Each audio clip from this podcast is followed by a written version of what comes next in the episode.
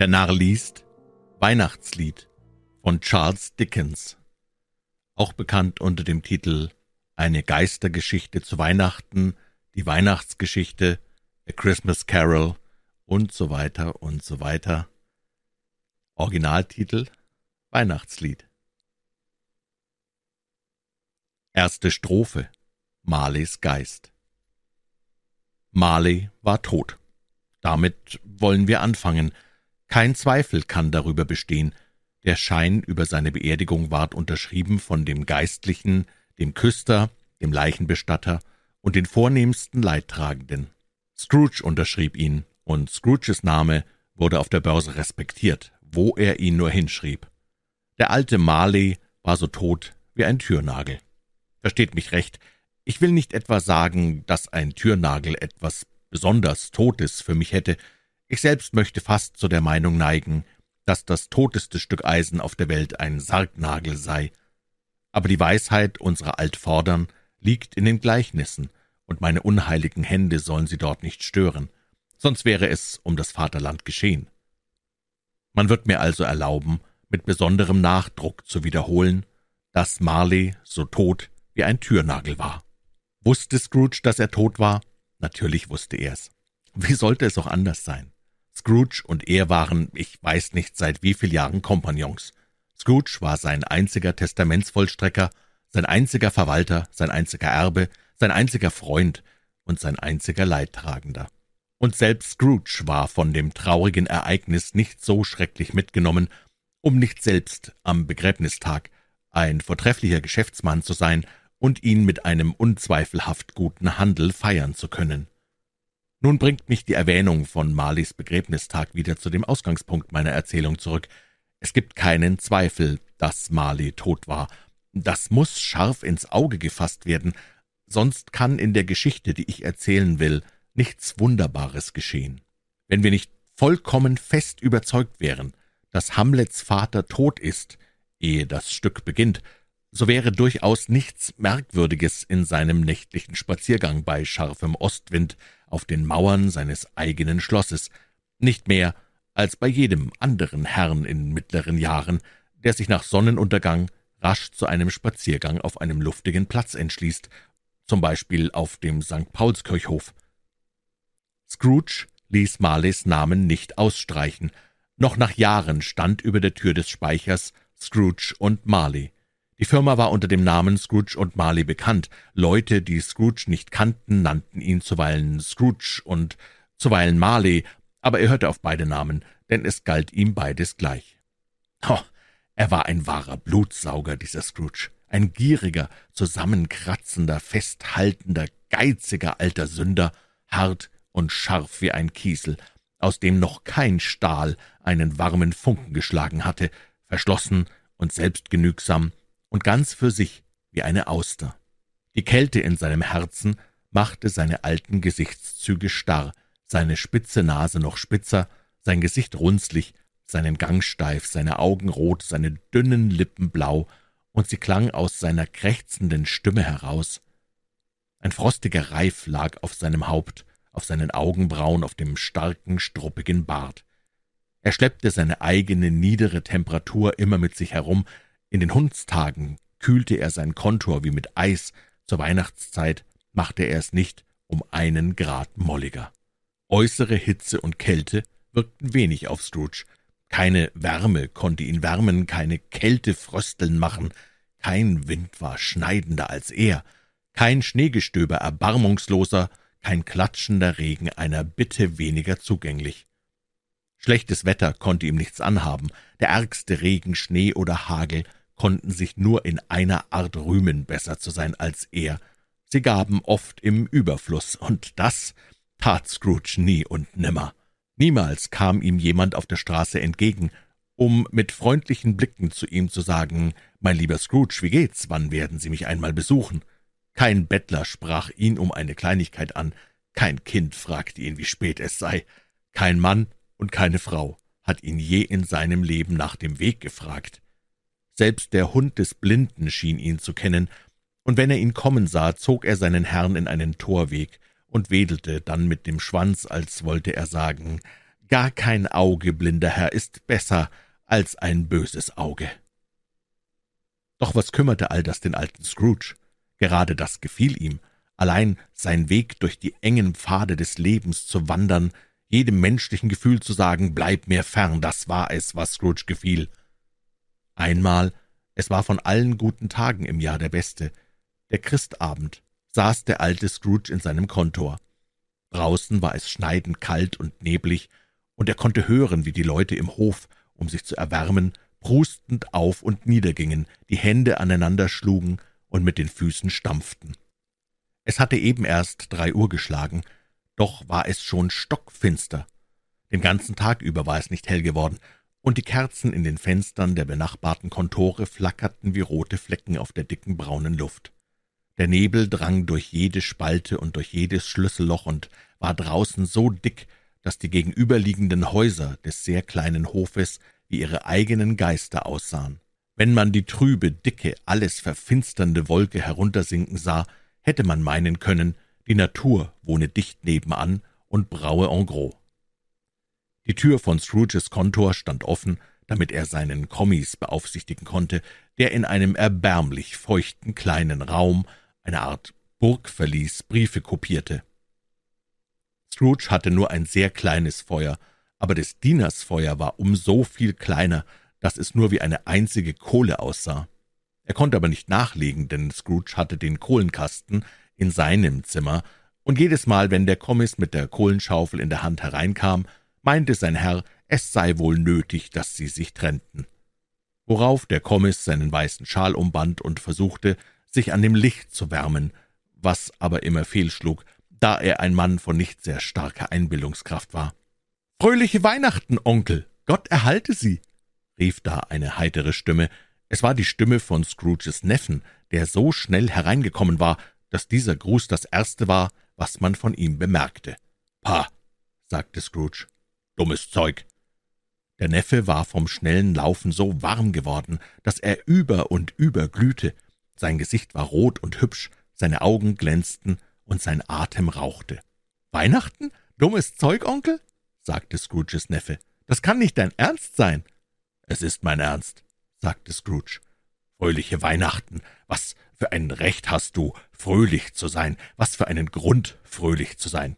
Du bist arm genug.« »Nun«, antwortete der Neffe heiter, »was für ein Recht haben Sie, grämlich zu sein? Was für einen Grund, mürrisch zu sein?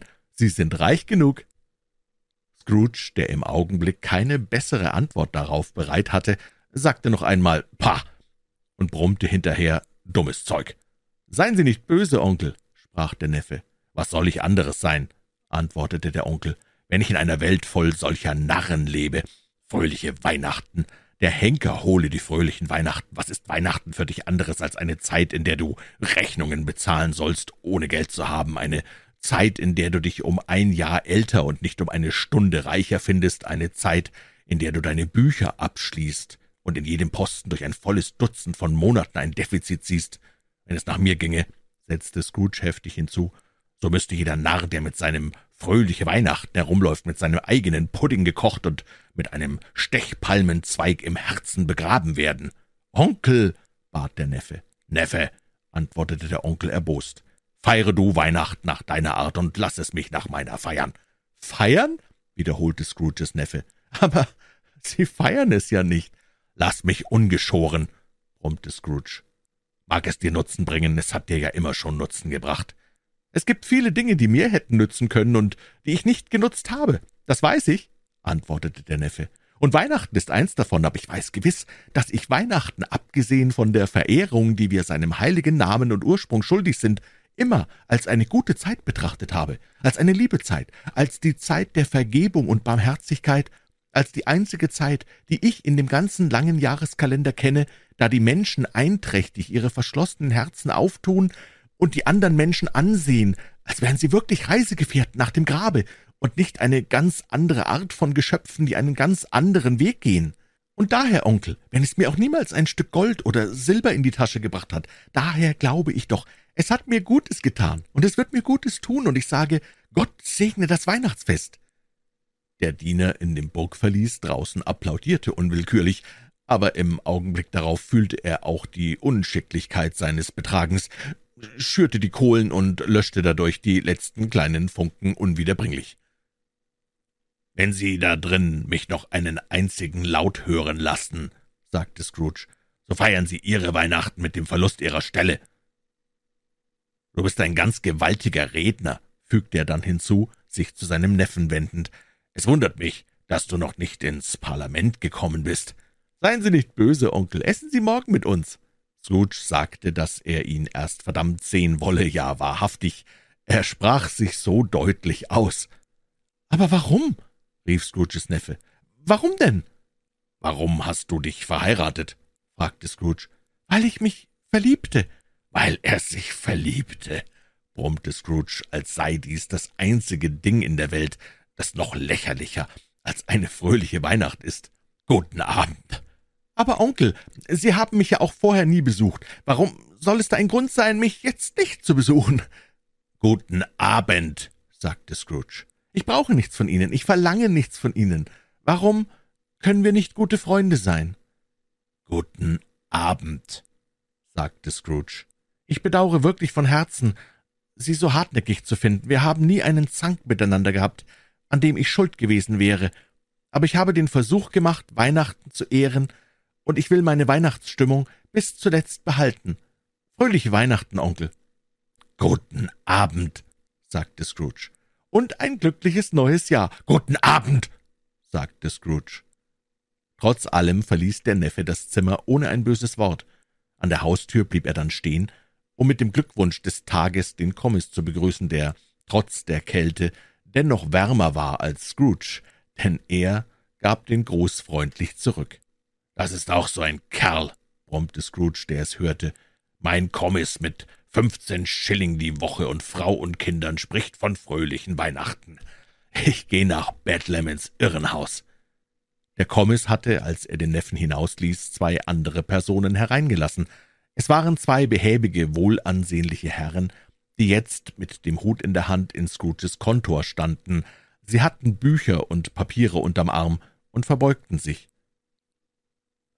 »Scrooge und Marley, glaube ich«, sagte einer der Herren, indem er auf seine Liste sah.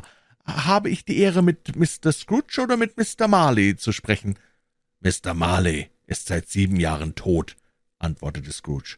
»Er starb heute vor sieben Jahren.« »Wir zweifeln nicht, dass sein überlebender Kompagnon ganz seine Freigebigkeit besitzen wird«, sagte der Herr, indem er ihm sein Beglaubigungsschreiben überreichte. Er hatte ganz recht, denn sie waren wirklich zwei verwandte Seelen gewesen. Bei dem ominösen Wort Freigebigkeit runzelte Scrooge die Stirn, schüttelte den Kopf und gab das Papier zurück.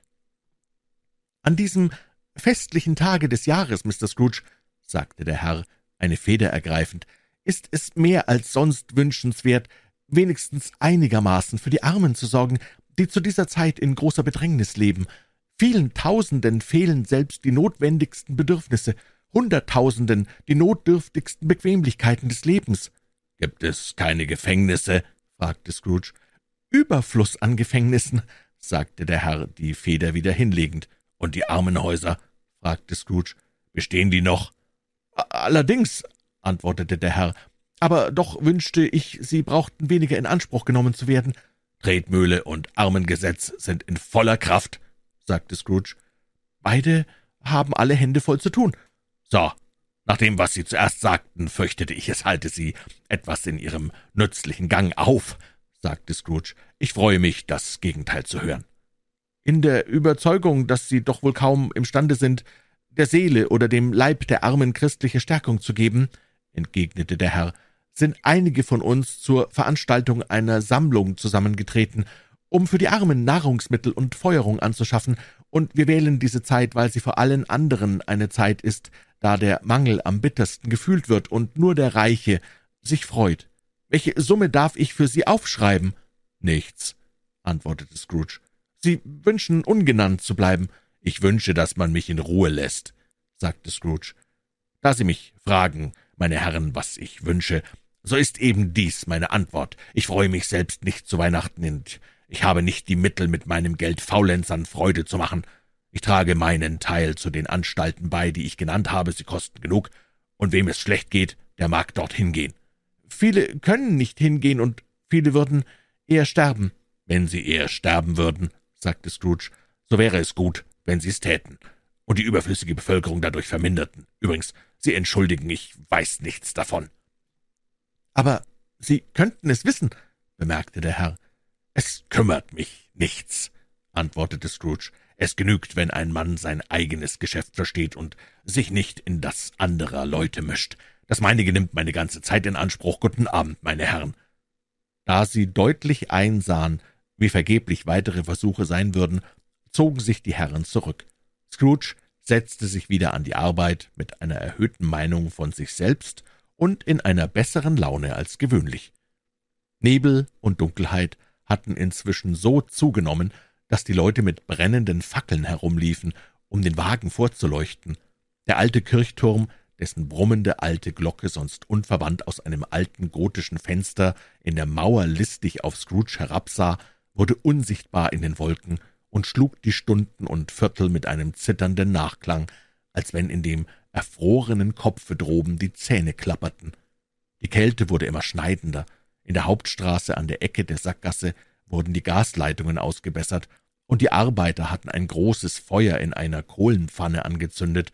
Darum herum drängten sich einige zerlumpte Männer und Knaben, die über den Flammen behaglich blinzelnd sich die Hände wärmten. Aus der eisernen Pumpe, sich selbst überlassen, floß ungehindert Wasser aus, aber bald war es zu Eis erstarrt. Der Lichtschimmer der Läden, in deren Fenstern Stechpalmenzweige und Beeren in der Lampenwärme knisterten, rötete die bleichen Gesichter der Vorübergehenden. Die Gewölbe der Geflügel- und Materialwarenhändler sahen aus wie ein glänzendes, fröhliches Märchenland, und es schien fast unmöglich, damit den Gedanken an eine so langweilige Sache wie Kauf und Verkauf zu verbinden. Der Lord Mayor gab in den inneren Gemächern des Menschenhaus seinen fünfzig Köchen und Kellermeistern Befehl, Weihnachten zu feiern, wie es eines Lord Mayors würdig ist, und selbst der kleine Schneider, den er am Montag vorher wegen Trunkenheit und blutrünstiger Äußerungen in der Öffentlichkeit mit fünf Schilling gestraft hatte, rührte den Pudding für morgen in seinem Dachkämmerchen, während seine magere Frau mit dem Säugling auf dem Arm wegging, um das Roastbeef zu kaufen. Immer nebliger und kälter wurde es, durchdringend, schneidend kalt. Wenn der gute, heilige Dunstan die Nase des Gott sei bei uns nur mit einem Hauch von diesem Wetter gefasst hätte, anstatt seine gewöhnlichen Waffen zu gebrauchen, dann hätte er wohl recht gebrüllt. Der Inhaber einer kleinen, jungen Nase, an der die hungrige Kälte biss und nagte wie Hunde an einem Knochen, legte sich an Scrooges Schlüsselloch, um ihn mit einem Weihnachtsliede zu erfreuen, aber beim ersten Ton des Liedes ergriff Scrooge das Lineal mit einer solchen Heftigkeit, dass der Sänger voll Schrecken entfloh und das Schlüsselloch dem Nebel und dem noch verwandteren Frost überließ. Endlich kam die Feierabendstunde, unwillig stieg Scrooge von seinem Sessel und gab dadurch dem harrenden Kommis in dem Verlies stillschweigend die Einwilligung zum Aufbruch, worauf dieser sogleich das Licht auslöschte und den Hut aufsetzte. »Sie wollen morgen den ganzen Tag frei haben, vermute ich«, sagte Scrooge. »Wenn's Ihnen recht ist, Sir?« »Es ist mir durchaus nicht recht«, sagte Scrooge, »und es gehört sich auch nicht. Wenn ich Ihnen eine halbe Krone dafür abzöge, würden Sie denken, es geschehe Ihnen Unrecht, nicht wahr?« Der Kommis antwortete mit einem gezwungenen Lächeln. »Und doch«, sagte Scrooge, »denken Sie nicht daran, dass mir Unrecht geschieht, wenn ich einen Tag Lohn bezahle, für einen Tag faulenzen. Der Kommis bemerkte, dass es ja nur einmal im Jahr geschehe, eine armselige Entschuldigung, um an jedem 25. Dezember eines Mannes Tasche zu bestehlen, murrte Scrooge, indem er seinen Überrock bis an das Kinn zuknöpfte. Aber ich vermute, Sie wollen den ganzen Tag frei haben. Seien Sie wenigstens übermorgen umso früher hier. Der Kommis versprach es, und Scrooge ging mit einem Brummen fort. Das Kontor war im Nu geschlossen, und der Kommis, dem die langen Enden seines weißen Schals um die Beine baumelten, schlitterte zu Ehren des Festes in einer Reihe von Knaben zwanzigmal Cornhill hinunter. Dann lief er so schnell wie möglich in seine Wohnung in Camden Town, um dort blinde Kuh zu spielen. Scrooge nahm sein einsames, trübseliges Mahl in seinem gewöhnlichen, einsamen, trübseligen Gasthaus ein, und nachdem er alle Zeitungen gelesen und sich den Rest des Abends mit seinem Bankjournal vertrieben hatte, ging er nach Hause zurück, um zu schlafen. Er wohnte in den Zimmern, die seinem verstorbenen Kompagnon gehört hatten. Es war eine düstere Flucht von Zimmern in einem niedrigen, dunklen Gebäude, das in seinen Hof so ganz und gar nicht hineinpasste, dass man fast hätte glauben mögen, es habe sich, als es noch ein junges Haus war und mit anderen Häusern Versteck spielte, dorthin verlaufen und nicht wieder hinausfinden können. Jetzt war es alt und öde, weil niemand dort wohnte als Scrooge und alle anderen Örtlichkeiten als Geschäftsräume vermietet waren. Der Hof war so dunkel, dass selbst Scrooge, der dort jeden Pflasterstein kannte, seinen Weg mit den Händen ertasten musste. Der Nebel und der Frost ballten sich so dick und schwer um den schwarzen alten Torweg des Hauses, als hocke der Wettergeist in trübem Sinne auf der Schwelle. Nun steht es fest, dass an dem Klopfer der Haustür ganz und gar nichts Besonderes war, als seine Größe. Auch steht es fest, dass ihn Scrooge jeden Abend und jeden Morgen, seitdem er das Haus bewohnte, gesehen hatte, und dass Scrooge so wenig Fantasie besaß, als irgendjemand in der City von London, mit Einschluss des Stadtrats, wenn das zu sagen erlaubt ist, der Aldermen und der Zünfte. Man vergesse auch nicht, dass Scrooge außer heute Nachmittag keine Sekunde an seinen vor sieben Jahren verstorbenen Kompagnon gedacht hatte, und dann erkläre mir jemand, warum Scrooge, als er seinen Schlüssel in das Türschloss steckte, in dem Klopfer, ohne dass dieser sich vor seinen Augen verändert hätte, keinen Türklopfer, sondern Marleys Gesicht sah? Ja, Marleys Gesicht? Es war nicht von so undurchdringlichem Dunkel umgeben wie die anderen Gegenstände im Hof, sondern von einem unheimlichen Licht wie ein verdorbener Hummer in einem dunklen Keller. Es blickte ihm nicht wild entgegen oder zürnend, sondern sah Scrooge an, wie ihn Marley gewöhnlich angesehen hatte, die gespenstige Brille auf die gespenstige Stirn hinaufgeschoben, das Haar stand ihm seltsam zu Berg, wie von Atem oder heißer Luft gesträubt, und obgleich die Augen weit offen standen, waren sie doch ohne jede Bewegung. Dies und die leichenhafte Farbe machten das Gesicht schrecklich. Aber diese Schrecklichkeit schien eher etwas dem Gesicht aufgezwungenes zu sein, als ein Teil seines Ausdrucks. Als Scrooge fest auf die Erscheinung blickte, da sah er wieder einen Türklopfer.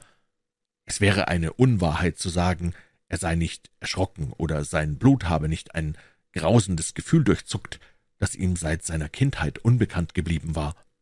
Aber gewaltsam fasste er sich, fasste mit der Hand abermals nach dem Schlüssel, drehte ihn um, trat in das Haus und zündete sein Licht an. Und doch zögerte er einen Augenblick, bevor er die Tür schloss, und spähte erst vorsichtig dahinter, als fürchte er wirklich mit dem Anblick von Marleys Zopf erschreckt zu werden. Aber hinter der Tür war nichts als die Schrauben, die den Klopfer festhielten, und so sagte er »Baba« und warf sie hinter sich ins Schloss. Der Schall klang wie ein Donner durch das Haus. Jedes Zimmer oben und jedes Fass in des Weinhändlers Keller unten schien mit seinem besonderen Echo zu antworten. Scrooge war nicht der Mann, der sich durch Echos erschrecken ließ. Er schloss die Tür, ging über den Hausflur und die Treppe hinauf, und zwar langsam, langsam, und beim Hinaufgehen das Licht heller machend. Man mag behaupten, dass sich's mit einem Sechsspänner eine stattliche alte Treppenflucht hinauf oder mitten durch ein neues Parlamentsdekret hindurchsausen lasse. Ich sage aber, dass man mit einem Leichenwagen, und zwar der Quere nach, mit der Deichsel nach der Wand und mit der Tür nach dem Geländer zu, diese Treppe hinaufgekommen wäre, und zwar ganz bequem. Und das ist vielleicht die Ursache, warum Scrooge glaubte, er sehe einen Leichenwagen vor sich hinaufdampfen. Ein halbes Dutzend Gaslampen von der Straße aus hätten den Eingang nicht hell genug gemacht, und so kann man sich denken, dass es bei Scrooges kleinem Talglicht ziemlich dunkel blieb. Scrooge aber ging hinauf und kümmerte sich keinen Pfifferling um all das. Dunkelheit ist billig, und das Billige liebt Scrooge.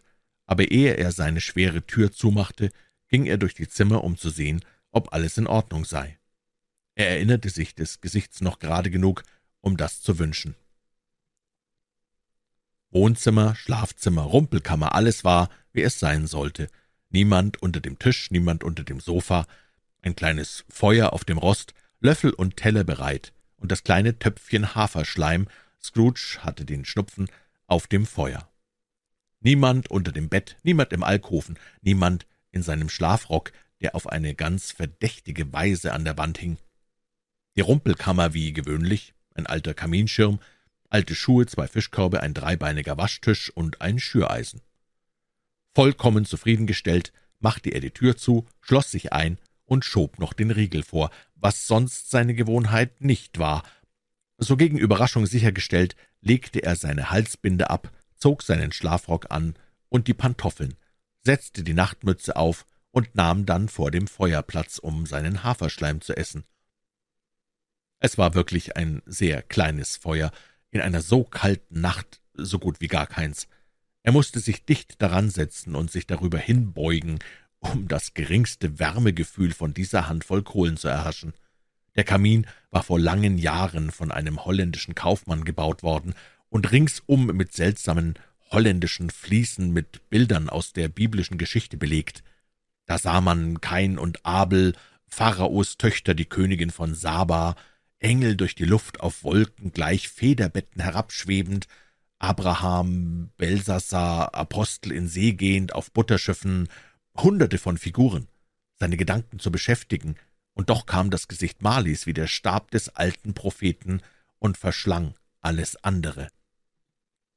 Wenn jede glänzende Fliese weiß gewesen wäre und die Macht gehabt hätte, aus den vereinzelten Fragmenten seiner Gedanken ein Bild auf ihre Fläche zu zaubern, auf jeder wäre ein Abbild von des alten Marleys Gesicht erschienen. »Dummes Zeug«, brummte Scrooge und schritt durch das Zimmer. Nachdem er einige Male auf und ab gegangen war, setzte er sich wieder.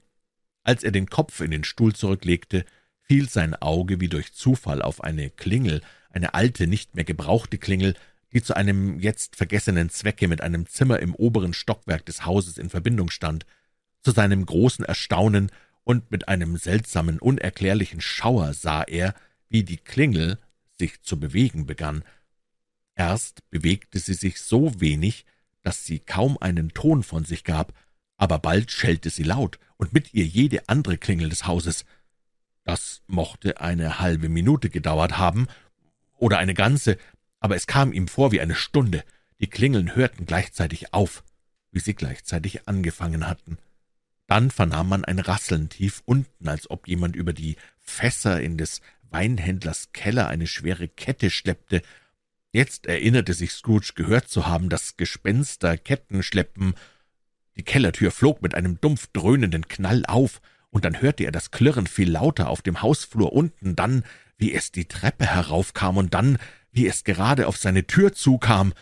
»Das ist ja dummes Zeug«, sagte Scrooge, »ich glaube nicht daran.« Aber er wechselte doch die Farbe, als es nun ohne zu verweilen durch die schwere Tür und in das Zimmer kam. Als es hereintrat, flammte das sterbende Feuer auf, als riefe es »Ich kenne ihn, Marleys Geist«, und die Glut sank wieder zusammen. Dasselbe Gesicht, ganz dasselbe, Marley mit seinem Zopf, seiner gewöhnlichen Weste, den engen Hosen und hohen Stiefeln, deren Trotteln in die Höhe standen wie sein Zopf und ebenso seine Rockschöße und das Haar auf seinem Kopf. Die Kette, die er hinter sich herschleppte, war um seinen Leib geschlungen, sie war lang, ringelte sich wie ein Schwanz und war, Scrooge betrachtete sie sehr genau, aus Geldkassen, Schlüsseln, Schlössern, Hauptbüchern, Kontrakten und schweren Börsen aus Stahl zusammengesetzt. Sein Leib war so durchsichtig, dass Scrooge durch die Weste hindurch die zwei Knöpfe hinten an seinem Rock sehen konnte. Scrooge hatte oft sagen gehört, Marley habe kein Herz, aber erst jetzt glaubte er es.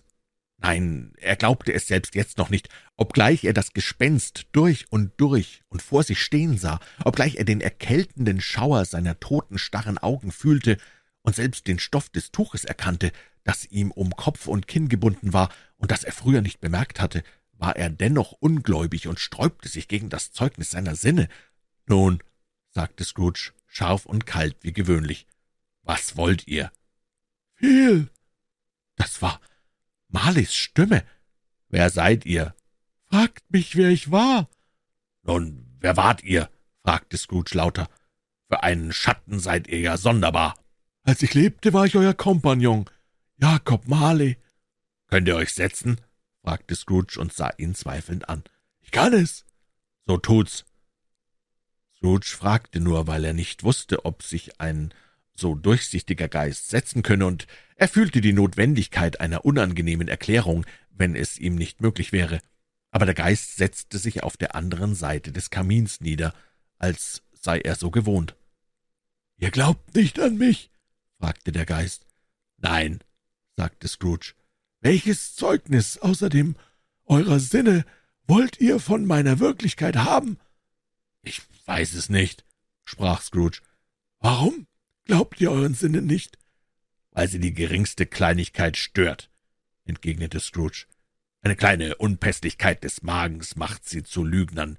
Ihr könnt ein unverdautes Stück Rindfleisch, ein Käserinnchen, ein Stückchen schlechter Kartoffeln sein. Wer ihr auch sein mögt, ihr habt mehr vom Unterleib als von der Unterwelt an euch. Es war nicht eben Scrooges Gewohnheit, Witze zu machen, auch fühlte er eben jetzt keine besondere Lust dazu. Die Wahrheit ist, dass er sich bestrebt, lustig zu sein, um sich zu erleichtern und sein Entsetzen niederzuhalten, denn die Stimme des Geistes ließ ihn bis ins Mark erzittern, diesen starren, toten Augen nur einen Augenblick schweigend gegenüberzusitzen, wäre teuflisch gewesen. Das fühlte Scrooge wohl.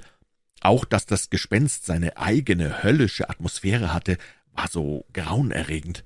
Scrooge fühlte sie nicht selbst, aber doch musste es so sein, denn obgleich das Gespenst ganz regungslos dasaß, bewegten sich seine Haare, sein Rockschoß und seine Stieftrotteln wie von dem heißen Dunst eines Ofens.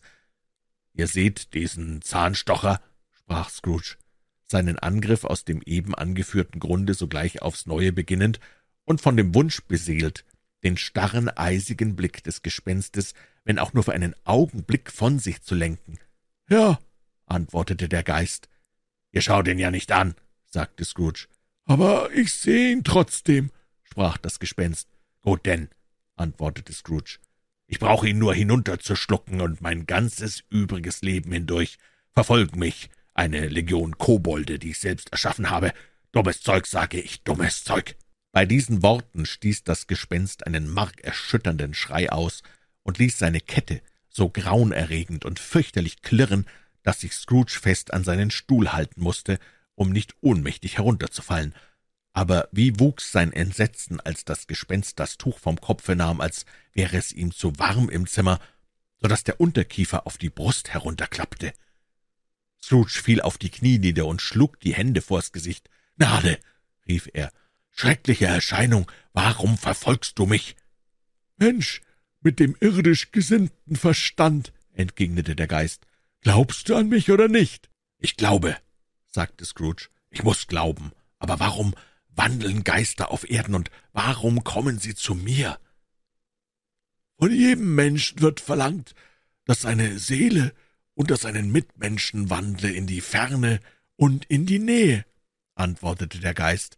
Und wenn die Seele dies während des Lebens nicht tut, so ist sie verdammt, es nach dem Tode zu tun. Man ist verdammt, durch die Welt zu wandern, ach weh mir, um zu sehen, was man nicht teilen kann, was man aber auf Erden hätte teilen können und zu seinem Glück anwenden sollen. Und wieder stieß das Gespenst einen Schrei aus und schüttelte seine Ketten und rang die schattenhaften Hände. »Du bist gefesselt«, sagte Scrooge zitternd. »Sag mir, warum?« »Ich trage die Kette, die ich während meines Lebens geschmiedet habe«, sprach der Geist. »Ich schmiedete sie Glied für Glied und Elle für Elle mit meinem eigenen freien Willen lud ich sie mir auf, und mit meinem eigenen freien Willen trug ich sie. Ihre Glieder kommen dir seltsam vor. Scrooge zitterte mehr und mehr. Oder willst du wissen, fuhr der Geist fort, wie schwer und wie lang die Kette ist, die du selber trägst? Sie war gerade so lang und so schwer wie diese hier vor sieben Weihnachten. Seitdem hast du daran gearbeitet. Es ist eine schwere Kette. Scrooge sah auf den Boden hinab in der Erwartung, sich von fünfzig oder sechzig Ellen Eisenkette umschlungen zu sehen, aber er sah nichts. Jakob, sagte er flehend, Jakob Marley, sage mir mehr, sprich mir Trost zu, Jakob. Ich habe keinen Trost zu geben, antwortete der Geist. Er kommt von anderen Regionen, Ebenezer Scrooge, und wird von anderen Booten zu anderen Menschen gebracht. Auch kann ich dir nicht sagen, was ich dir sagen möchte. Ein klein wenig mehr ist alles, was mir erlaubt ist. Nirgends kann ich rasten oder ruhen. Mein Geist ging über unser Kontor nie hinaus. Merk wohl auf, im Leben blieb mein Geist immer in den engen Grenzen unserer schachernden Höhle, und weite Reisen liegen noch vor mir. Scrooge hatte die Gewohnheit, wenn er nachdenklich wurde, die Hand in die Hosentasche zu stecken.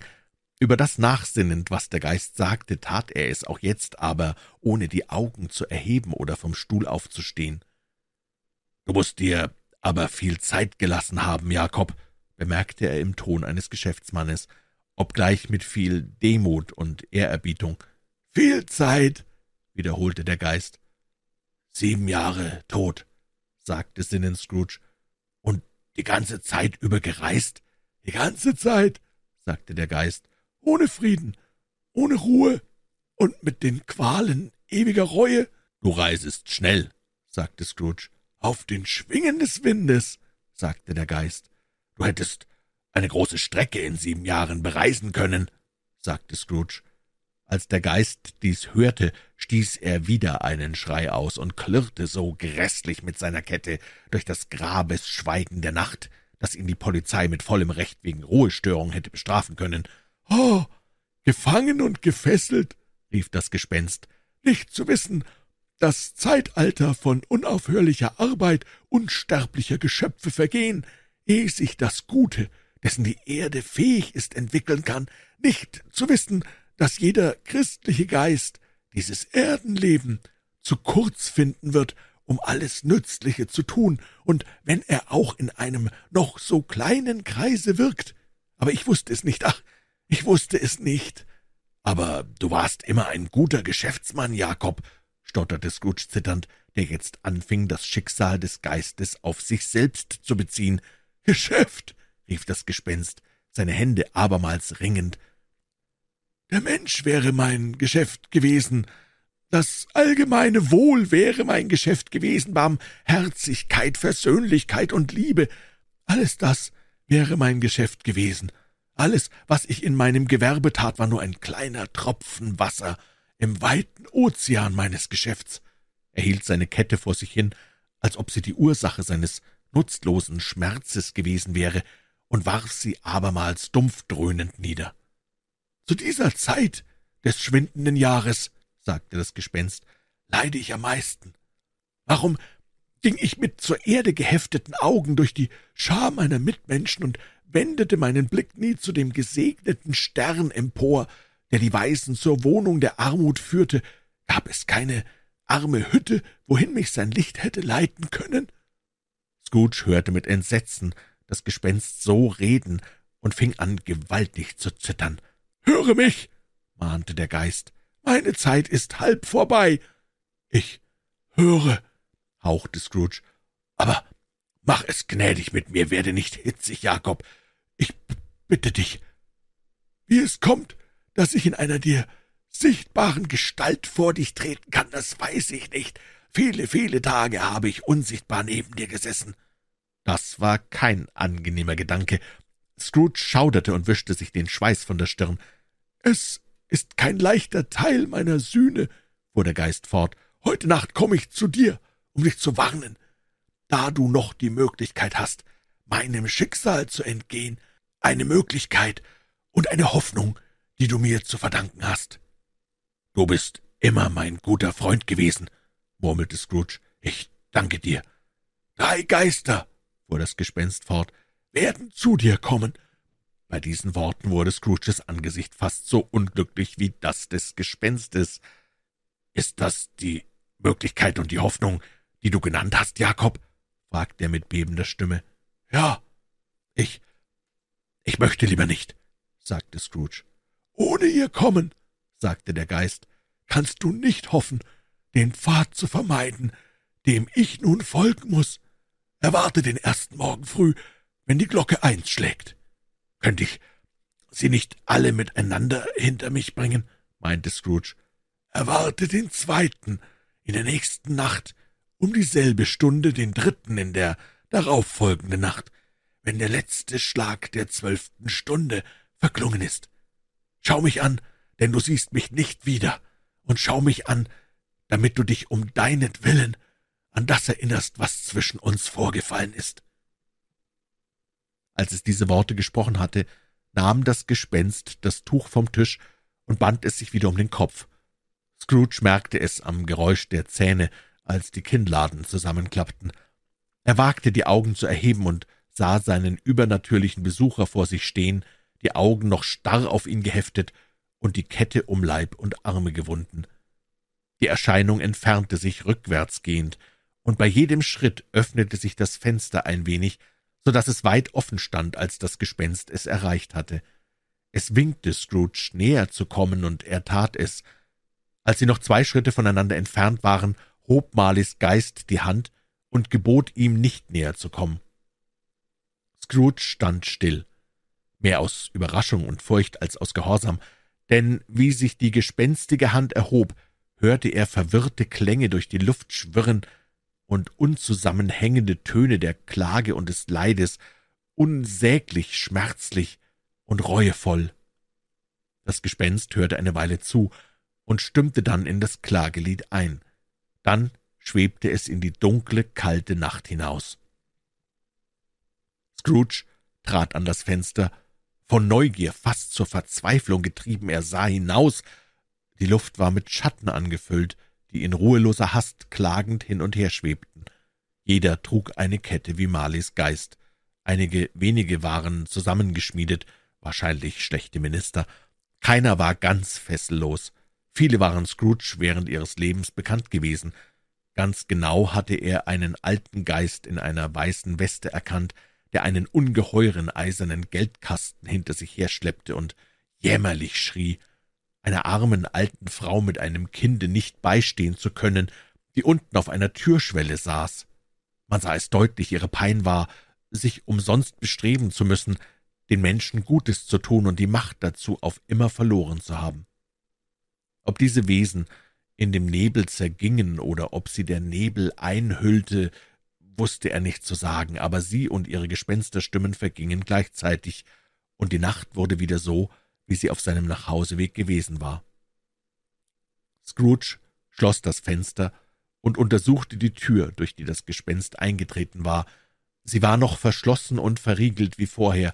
Er versuchte zu sagen, dummes Zeug, blieb aber bei der ersten Silbe stecken und da er von der inneren Bewegung oder von den Anstrengungen des Tages oder von seinem Einblick in die unsichtbare Welt oder von der Unterhaltung mit dem Gespenst oder der späten Stunde sehr erschöpft war, ging er sogleich ins Bett, ohne sich auszuziehen, und sank sofort in Schlaf.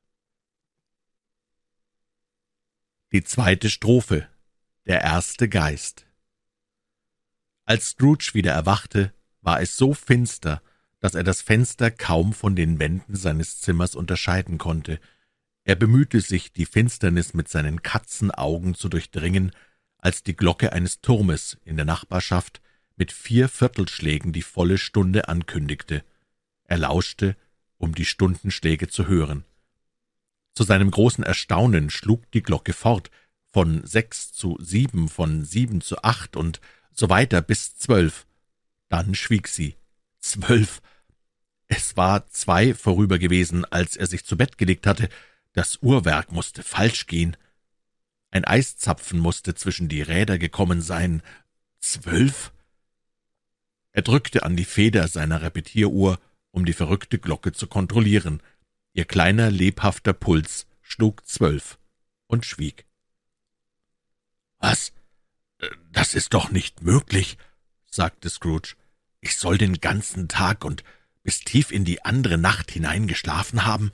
Es kann doch nicht sein, dass der Sonne etwas passiert und es mittags um zwölf ist. Mit diesen unruhigen Gedanken beschäftigt, stieg er aus dem Bett und tappte nach dem Fenster. Er musste das Eis erst wegkratzen und das Fenster mit dem Ärmel seines Schlafrockes abwischen, ehe er etwas sehen konnte, und auch nachher konnte er nur sehr wenig sehen. Alles, was er bemerkte, war, dass es noch sehr neblig und sehr kalt war und dass man nicht den Lärm hin und her eilender Leute hörte, was doch gewiss vernehmbar gewesen wäre, wenn Nacht plötzlich den hellen Tag vertrieben und von der Welt Besitz genommen hätte. Das war ein großer Trost, weil Bedingungen wie drei Tage nach Sicht bezahlen Sie diesen Primarwechsel an Mr. Ebenezer Scrooge oder dessen Order und so weiter bloße Vereinigte Staatensicherheiten wären, wenn es keine Tage mehr gab, um danach zu zählen. Scrooge legte sich wieder ins Bett und dachte darüber nach, konnte aber zu keinem Schluss kommen. Je mehr er nachdachte, desto verwirrter wurde er, und je mehr er sich bemühte, nicht nachzudenken, desto mehr dachte er nach. Marleys Geist machte ihm viel zu schaffen. Immer wenn er nach reiflicher Überlegung zu dem festen Entschluss gekommen war, das Ganze nur für einen Traum zu halten, flog sein Geist wie eine starke, vom Druck befreite Feder wieder in die alte Lage zurück und legte ihm erneut dieselbe Frage vor, die er schon zehnmal überlegt hatte. War es ein Traum oder nicht? Scrooge blieb in diesem Zustand liegen, bis es wieder drei Viertel schlug. Da besann er sich plötzlich, dass der Geist ihm eine Erscheinung mit dem Schlag eins versprochen hatte, so beschloss er, wach zu bleiben, bis die Stunde vorüber sei, und wenn man bedenkt, dass er ebenso wenig schlafen als in den Himmel kommen konnte, war dies gewiss der klügste Entschluss, den er fassen konnte. Die Viertelstunde war so lang, dass es ihm mehr als einmal vorkam, er müsse unversehens in Schlaf gefallen sein und die Uhr überhört haben. Endlich vernahm sein lauschendes Ohr die Glocke. Bim bam. Ein Viertel, sagte Scrooge zählend. Bim bam. Halb, sagte Scrooge. Bim bam. Dreiviertel, sagte Scrooge. Bim bam. Voll, rief Scrooge freudig. Und weiter nichts. Er sprach das, ehe die Stundenglocke schlug, was sie jetzt mit einem tiefen, hohlen, melancholischen Klang tat. In demselben Augenblick wurde es hell im Zimmer, und die Vorhänge seines Bettes wurden geöffnet. Ich sage euch, die Vorhänge seines Bettes wurden von einer Hand weggezogen, und sich aufrichtend blickte Scrooge dem unirdischen Gast, der sie geöffnet hatte, in das Gesicht. So dicht stand er ihm gegenüber, wie ich jetzt im Geist neben euch stehe. Es war eine sonderbare Gestalt, gleich einem Kind, aber doch eigentlich nicht gleich einem Kind, sondern mehr wie ein Greis, der durch einen wunderbaren Zauber erschien, als sei er dem Auge entrückt und auf diese Weise so klein geworden wie ein Kind. Sein Haar, das in langen Locken auf seine Schultern herabwallte, war weiß wie vom Alter, und dennoch hatte das Gesicht keine einzige Runzel, und um das Kinn bemerkte man den zartesten Flaum, die Arme waren lang und muskulös, die Hände ebenso, als läge in ihnen eine ungeheure Kraft. Seine Füße, zart und fein geformt, waren entblößt, gleich den Armen. Der Geist trug einen Talar vom reinsten Weiß, um seinen Leib schlang sich ein Gürtel von wunderbarem Glanz. Er hielt einen frisch grünen Stechpalmenzweig in der Hand, aber in seltsamem Widerspruch mit diesem Zeichen des Winters war das Kleid mit Sommerblumen verziert, das Wunderbarste aber war, dass von seinem Scheitel ein heller Lichtstrahl in die Höhe schoss, der alles ringsum erleuchtete, und der gewiss die Ursache war, dass der Geist bei weniger guter Laune einen großen Löschhut, den er jetzt unter dem Arm trug, als Mütze aufsetzte. Aber selbst dies war nicht seine seltsamste Eigenschaft, denn wie der Gürtel des Geistes bald an dieser Stelle glänzte und funkelte und bald an jener, und wie das, was im Augenblick hell gewesen war, plötzlich dunkel wurde, so verwandelte sich auch die Gestalt selbst. Man wusste nicht wie, bald war es ein Ding mit einem Arm, bald mit einem Bein, bald mit zwanzig Beinen, bald sah man nur zwei Füße ohne Kopf, bald einen Kopf ohne Leib, und wie einer dieser Teile verschwand, blieb keine Spur von ihm in dem dichten Dunkel zurück, was ihn verschlang. Und das größte Wunder dabei war, die Gestalt blieb immer dieselbe. »Sind Sie der Geist, dessen Erscheinung mir vorhergesagt wurde?« fragte Scrooge. »Ich bin es.« Die Stimme war sanft und wohlklingend und so leise, als käme sie nicht aus dichtester Nähe, sondern aus einiger Entfernung. »Wer und was sind Sie?« Fragte Scrooge schon etwas mehr Mut fassend. »Ich bin der Geist der vergangenen Weihnacht.« »Einer lange vergangenen?« fragte Scrooge, seiner zwergenhaften Gestalt gedenkend. Nein, einer deiner Vergangenen. Vielleicht hätte Scrooge, wenn ihn jemand befragt hätte, nicht sagen können, warum, aber doch fühlte er ein ganz besonderes Verlangen, den Geist unter seinem Hut zu sehen, und er bat ihn, sich zu bedecken. Was? rief der Geist. Willst du sobald mit irdisch gesinnter Hand das Licht, das ich spende, verlöschen? Ist es nicht genug, dass du einer von denen bist, deren Leidenschaften diese Mütze geschaffen haben und mich zwingen, durch lange, lange Jahre meine Stirn damit zu verhüllen? Scrooge entschuldigte sich ehrfurchtsvoll, er habe nicht die Absicht gehabt, ihn zu beleidigen, und behauptete nicht zu wissen, dass er irgendeinmal in seinem Leben dem Geist Ursache gegeben habe, sich zu bedecken, dann war er so frei zu fragen, was ihn hierher führe. Dein Wohl, sagte der Geist. Scrooge drückte ihm seine Dankbarkeit aus, konnte sich aber doch nicht des Gedankens erwehren, dass ihm eine Nacht ungestörten Schlafes mehr genützt hätte. Der Geist musste ihn haben denken hören, denn er sagte sogleich Deine Besserung, nimm dich in Acht. Er streckte seine starke Hand aus, als er dies sprach, und ergriff sanft seinen Arm. Steh auf und folge mir. Vergebens würde Scrooge eingewendet haben, Wetter und Stunde seien schlecht geeignet zum Spazierengehen, das Bett sei warm und das Thermometer ein gutes Stück unter dem Gefrierpunkt, er sei nur leicht in Pantoffeln, Schlafrock und Nachtmütze gekleidet und äh, habe gerade jetzt den Schnupfen. Dem Griff war er auch sanft wie der einer Frauenhand, war nicht zu widerstehen. Er stand auf, aber als er sah, dass der Geist nach dem Fenster schwebte, fasste er ihn flehend bei dem Gewand. »Ich bin ein Sterblicher«, sagte Scrooge, »und könnte fallen.« »Lass meine Hand dich hier berühren«, sagte der Geist, indem er die Hand auf das Herz legte, »und du wirst größere Gefahren überwinden als diese hier.« Als er diese Worte gesprochen hatte, drangen die beiden durch die Wand und standen plötzlich im Freien, auf der Landstraße, rings von Feldern umgeben. Die Stadt war ganz verschwunden. Keine Spur war mehr davon. Die Dunkelheit und der Nebel waren mit ihr verschwunden, denn es war jetzt ein klarer, kalter Wintertag und der Boden mit weißem, reinem Schnee bedeckt. Gütiger Himmel! rief Scrooge, die Hände faltend, als er um sich blickte. Hier wurde ich geboren, hier lebte ich als Knabe. Der Geist schaute ihn mit milden Blicken an. Seine sanfte Berührung, obgleich sie nur leise und flüchtig gewesen war, bebte immer noch nach in dem Herzen des alten Mannes. Er fühlte, wie tausend Düfte die Luft durchwehten, jeder mit tausend Gedanken und Hoffnungen und Freuden und Sorgen verbunden, die lange, lange vergessen waren. Deine Lippen zittern, sagte der Geist, und was glänzt auf deiner Wange? Scrooge murmelte mit einem ungewöhnlichen Mollton in der Stimme, es sei ein Wärzchen, und bat den Geist, ihn zu führen, wohin er wolle. »Erinnerst du dich des Weges?« fragte der Geist. »Ob ich mich seiner erinnere?« rief Scrooge mit Innigkeit. »Blindlings könnte ich ihn gehen.« »Seltsam, dass du ihn so viele Jahre hindurch vergessen hast«, sagte der Geist. »Komm.« Sie schritten den Weg entlang, Scrooge erkannte jedes Tor, jeden Pfahl, jeden Baum wieder, bis ein kleiner Marktflecken in der Ferne mit seiner Kirche, seiner Brücke und dem hellen Fluss erschien. Jetzt kamen einige Knaben auf zottigen Ponys reitend auf sie zu, die anderen Knaben in ländlichen Wagen laut zuriefen. Alle waren gar fröhlich und laut, bis die weiten Felder so voll heiterer Musik waren, dass die kalte, sonnige Luft lachte, sie zu hören. »Dies sind nur Schatten der Dinge, die da gewesen sind«, meinte der Geist. »Sie wissen nichts von uns.« Die fröhlichen Reisenden kamen näher, und Scrooge erkannte sie jetzt alle und konnte sie alle beim Namen nennen. Warum freute er sich über alle Maßen, sie zu sehen? Warum wurde sein kaltes Auge feucht? Warum frohlockte sein Herz, als sie vorübereilten?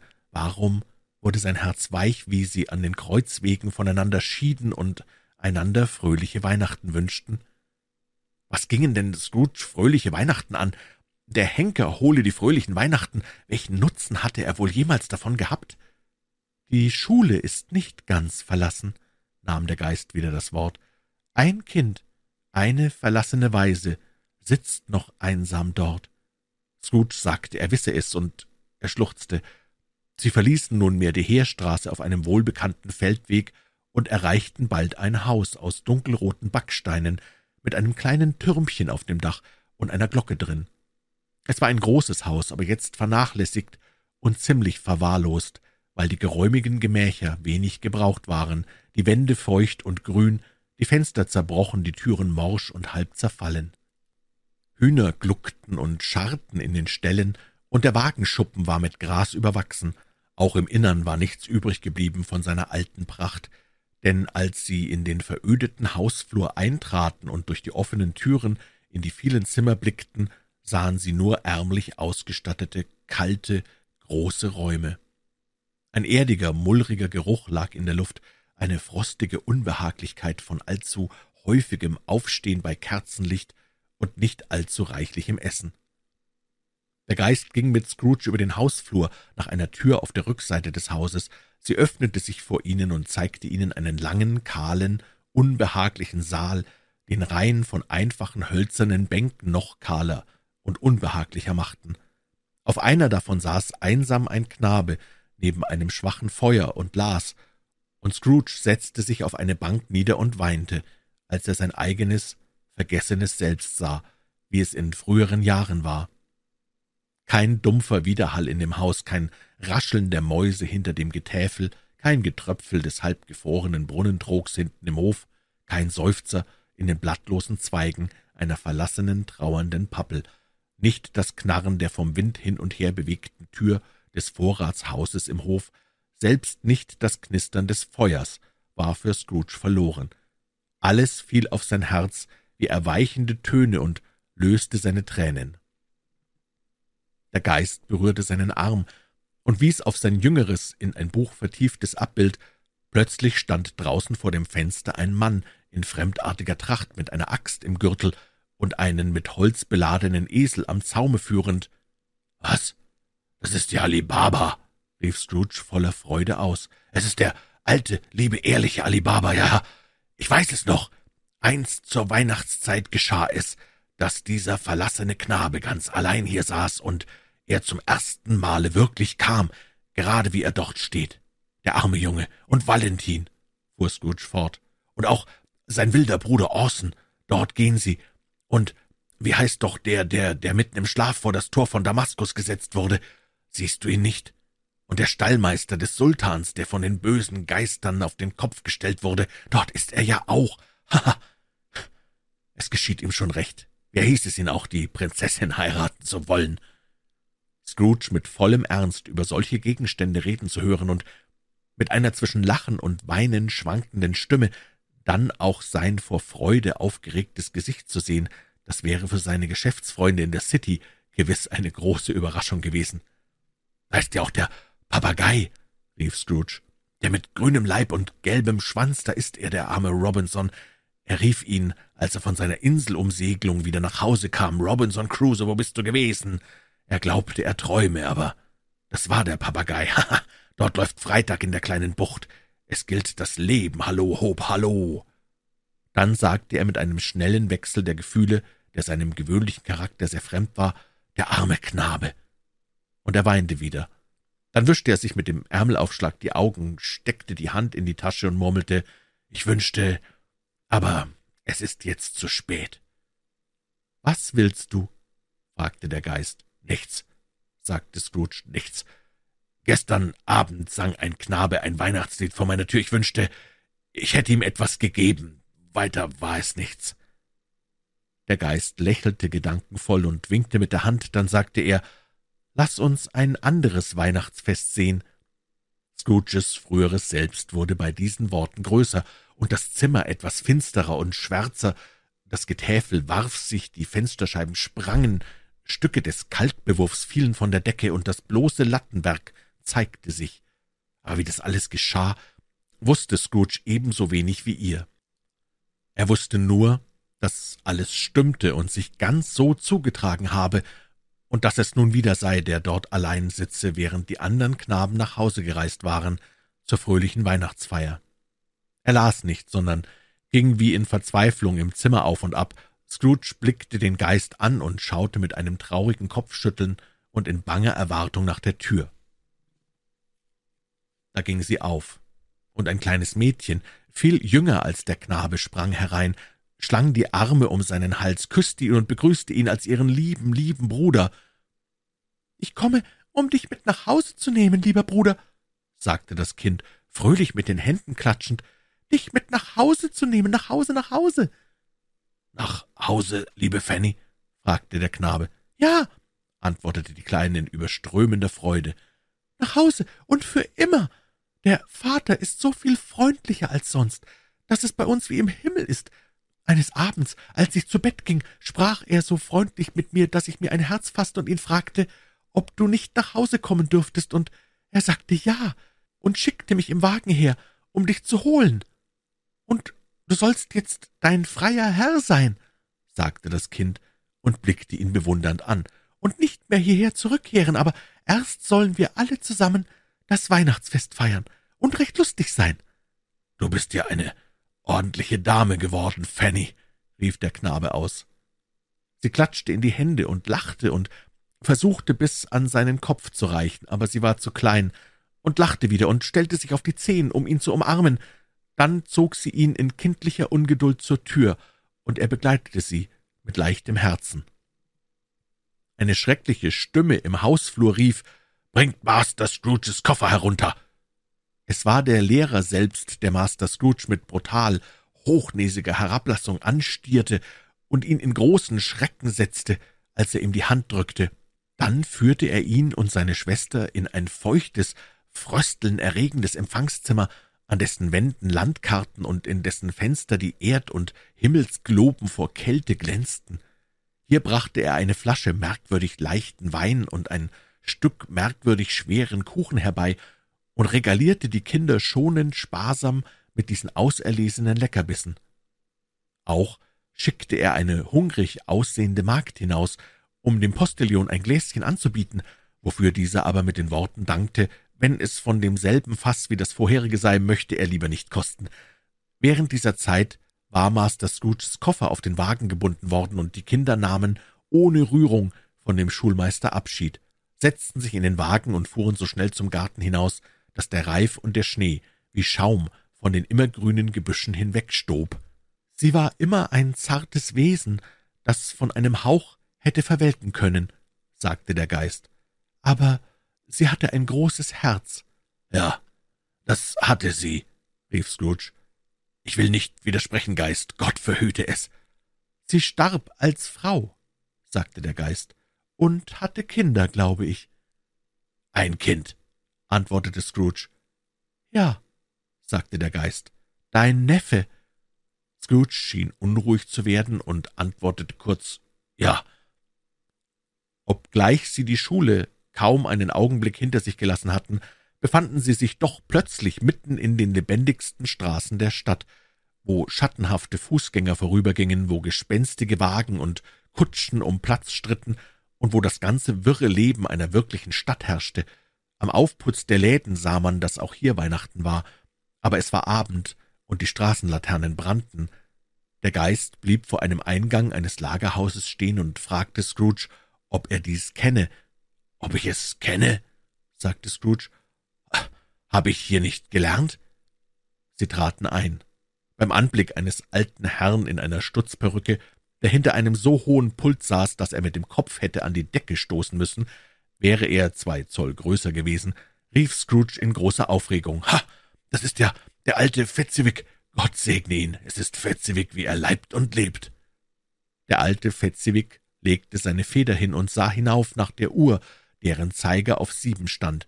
Er rieb die Hände, zog seine geräumige Weste herunter, schüttelte sich vor heimlichem Lachen von Kopf bis Fuß und rief mit einer behäbigen, voll und doch mild tönenden, heiteren Stimme »Hallo dort, Ebenezer, Dick!« Scrooges früheres Selbst, jetzt zu einem Jüngling geworden, trat flink herein, begleitet von seinem Mitlehrling. »Dick Wilkins, wahrhaftig«, sagte Scrooge zu dem Geist, Wahrhaftig, er ist es. Er war mir sehr zugetan, der Dick, der arme Dick. Du meine Güte. Hallo, meine Burschen, rief Fezziwig. Feierabend heute, Weihnachten, Dick, Weihnachten, Ebenezer. Macht die Läden so schnell, ehe einer Jack Robinson sagen kann. So rief der alte Fezziwig munter, die Hände zusammenschlagend. kaum zu glauben, wie rasch und munter die beiden Jungen daran gingen. Sie liefen mit den Läden hinaus. Eins, zwei, drei hatten sie eingesetzt, vier, fünf, sechs zugeriegelt und zugeschraubt, sieben, acht, neun und kamen zurück, ehe man zwölf sagen konnte, außer Atem, wie Rennpferde. »Hussau!« rief der alte Fetzewig mit wunderbarer Geschicklichkeit von seinem hohen Sessel herunterspringend. »Aufräumen, Jungs, und macht viel Platz, Hussau, Dick! Oh, hallo, Ebenezer!« Aufräumen. Es gab nichts, was sie nicht wegräumen wollten oder wegräumen konnten, wenn der alte Fetzewig zusah. Es war in einer Minute geschehen. Alles, was nicht nied- und nagelfest war, wurde in die Winkel geschoben, als sei es für immer aus dem öffentlichen Dienste entlassen. Der Flur wurde gekehrt und gesprengt, die Lampen geputzt, Kohlen auf das Feuer geschüttet, und der Laden war so behaglich, so warm und hell wie ein Ballsaal und wie man es nur an einem Winterabend verlangen konnte. Jetzt trat ein Fiedler mit einem Notenbuch herein. Er kletterte auf Fetzewigs hohen Stuhl, machte ihn zum Orchester und begann zu stimmen, als hätte er fünfzigfaches Bauchweh dann kam Mr. Fetzewig ein einziges, behagliches Lächeln. Dann kamen die drei Miss Fetzewig, freudestrahlend und liebenswürdig. Dann kamen die sechs Jünglinge, deren Herzen sie brachen. Dann kamen die Burschen und die Mädchen, die im Haus einen Dienst hatten, das Hausmädchen mit ihrem Vetter, dem Bäcker, die Köchin, mit ihres Bruders vertrautem Freund, dem Milchmann. Dann kam der Bursche von gegenüber, von dem man sagte, er habe bei seinem Herrn knappe Kost, er versuchte sich hinter dem Mädchen aus dem Nachbarhaus zu verstecken, der man nachwies, sie sei von ihrer Herrschaft an den Ohren gezogen worden. Sie kamen alle, einer nach dem anderen, einige schüchtern, andere keck, einige mit Geschick, andere mit Ungeschick, die zerrend und jene stoßend. Dann ging es los, zwanzig Paare auf einmal, eine halbe Runde hin und zurück, dann die Mitte des Zimmers hinauf und wieder herab, dann in zärtlichen Gruppen sich drehend, das alte erste Paar immer an der falschen Stelle, das nächste erste Paar immer zur falschen Zeit, bis alle Paare erste waren und kein einziges mehr das letzte. Als sie so weit gekommen waren, klatschte der alte Fetzewig zum Zeichen, dass der Tanz aus sei, in die Hände und rief »Bravo!« und der Fiedler senkte sein glühendes Gesicht in einen Krug Porter, der besonders zu diesem Zweck neben ihm stand. Aber kaum war er wieder heraus, als er, obgleich noch keine Tänzer dastanden, wieder aufzuspielen begann, als sei der alte Fiedler erschöpft nach Hause getragen worden und er ein ganz frischer, entschlossen, den Alten vergessen zu machen oder zu sterben. Dann folgten noch mehrere Tänze und Pfänderspiele und wieder Tänze, dann kam Kuchen und Negus und ein großes Stück kalter Braten und dann ein großes Stück kaltes Siedfleisch und Fleischpasteten und viel Bier. Aber der Glanzpunkt des Abends kam nach dem Siedfleisch, als der Fiedler, ein heller Kopf, er kannte sein Geschäft besser, als ihr oder ich es hätte lehren können, den Großvatertanz Sir Roger de Coverley zu spielen begann. Da trat der alte Fetzewig mit Miss Fetzewig an, und zwar als das erste Paar. Sie hatten ein gutes Stück Arbeit vor sich, drei oder vierundzwanzig Partner, Leute, mit denen nicht zu spaßen war, Leute, die tanzen wollten und keine Lust hatten zu spazieren. Aber selbst wenn es zweimal, ja viermal so viel gewesen wären, hätte es der alte Fetzewig mit ihnen aufgenommen und auch Mrs. Fetzewig, Sie war im vollen Sinn des Wortes würdig, seine Tänzerin zu sein. Wenn das kein großes Lob ist, so sagt mir ein größeres, und ich will es aussprechen. Von Fetzewigs Waden schien ein eigener Glanz auszugehen. Sie leuchteten in jedem Teil des Tanzes wie ein paar Monde. Ihr hättet zu keiner Minute voraussagen können, was aus ihnen in der nächsten wird, und als der alte Fetzewig und Mrs. Fetzewig alle Touren des Tanzes durchgemacht hatten, sprang Fetzewig so geschickt, als zwinkere er mit den Beinen und kam, ohne zu wanken, wieder auf die Füße. Mit dem Glockenschlag elf war dieser häusliche Ball zu Ende. Mr. und Mrs. Fetzewig stellten sich zu beiden Seiten der Tür auf, schüttelten jedem einzelnen der Gäste die Hand zum Abschied und wünschten ihm oder ihr eine fröhliche Weihnachten. Als alles außer den zwei Lehrlingen fort war, wünschten sie diesen das Gleiche. So waren die heiteren Stimmen verklungen, und die Burschen gingen in ihr Bett, das sich unter einem Ladentisch hinten im Lagerraum befand. Während dieser ganzen Zeit hatte sich Scrooge wie ein Verrückter benommen. Sein Herz und seine Seele waren bei dem Ball und seinem früheren Selbst. Er bestätigte alles, erinnerte sich an alles, freute sich über alles und befand sich in der seltsamsten Aufregung, nicht eher als bis die fröhlichen Gesichter seines früheren Selbst und das Antlitz Dicks verschwunden waren, dachte er daran, dass der Geist neben ihm stand und ihn anschaute, während das Licht auf seinem Haupt in voller Klarheit brannte. Eine Kleinigkeit war's noch, meinte der Geist, diesen närrischen Leuten solche Dankbarkeit einzuflößen. Eine Kleinigkeit, gab Scrooge zurück.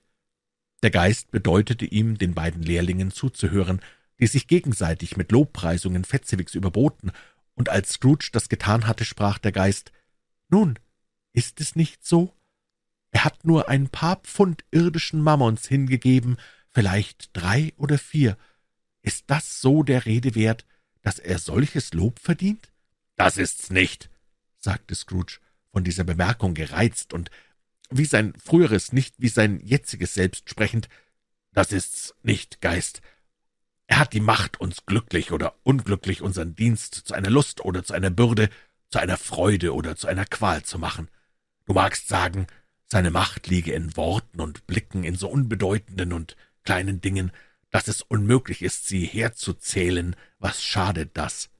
Das Glück, das er bereitet, ist so groß, als wenn es sein ganzes Vermögen kostete. Er fühlte des Geistes Blick und schwieg. »Was gibt's?« fragte der Geist. »Nichts, nichts«, sagte Scrooge. »Aber doch etwas, wie?« drängte der Geist. »Nein«, sagte Scrooge, »nein, ich möchte nur eben jetzt ein paar Worte mit meinem Kommis sprechen, das ist alles.« Sein früheres Selbst löschte gerade die Lampen aus, als er diesen Wunsch aussprach, und Scrooge und der Geist standen wieder im Freien. »Meine Zeit geht zu Ende«, sagte der Geist. »Schnell!« dieses letzte Wort war nicht zu Scrooge oder zu jemand, den er sehen konnte, gesprochen, aber es wirkte sofort. Denn wieder sah Scrooge sich selbst, er war jetzt älter geworden, ein Mann in der Blüte seiner Jahre.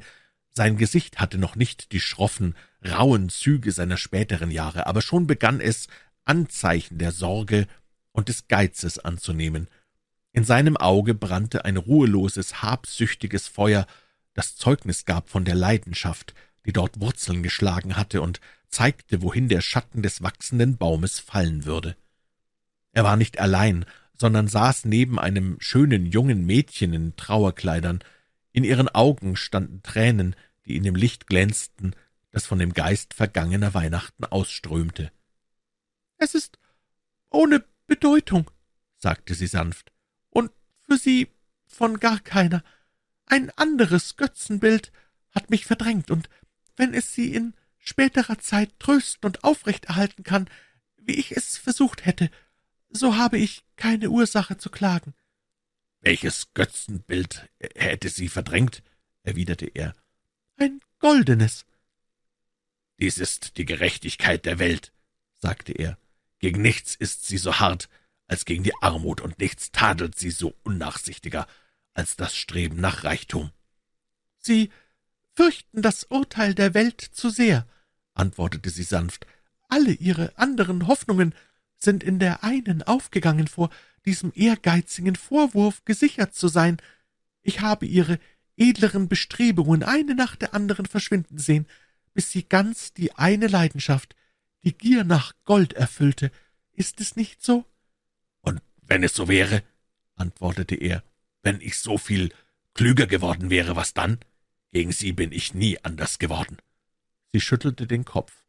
»Bin ich anders?« »Unser Bund ist alt. Er wurde geschlossen, als wir beide arm und zufrieden waren. Unser Los durch ausdauernden Fleiß verbessern zu können. Sie haben sich aber verändert. Damals, als er geschlossen wurde, waren Sie ein anderer Mensch.« »Ich war ein Knabe«, sagte er ungeduldig. »Ihr eigenes Gefühl sagt Ihnen, dass Sie nicht so waren, wie Sie jetzt sind«, antwortete sie. Ich bin noch dieselbe. Das, was uns Glück versprach, als wir noch ein Herz und eine Seele waren, muss uns Unglück bringen, da wir im Geiste nicht mehr eins sind. Wie oft ich und wie bitter dies gefühlt habe, will ich nicht sagen. Es ist genug, dass ich es gefühlt habe und dass ich Ihnen Ihr Wort zurückgeben kann. Habe ich dieses jemals verlangt? In Worten? Nein, niemals. Wie dann? Durch ein verändertes Wesen, durch einen anderen Sinn, durch andere Bestrebungen im Leben und durch andere Hoffnungen, in allem, was meiner Liebe in ihren Augen Wert gab. Wenn alles Frühere nicht zwischen uns geschehen wäre, sagte das Mädchen, ihn mit sanftem, aber festem Blick ansehend, würden Sie mich jetzt aufsuchen und um mich werben? Gewiss nicht.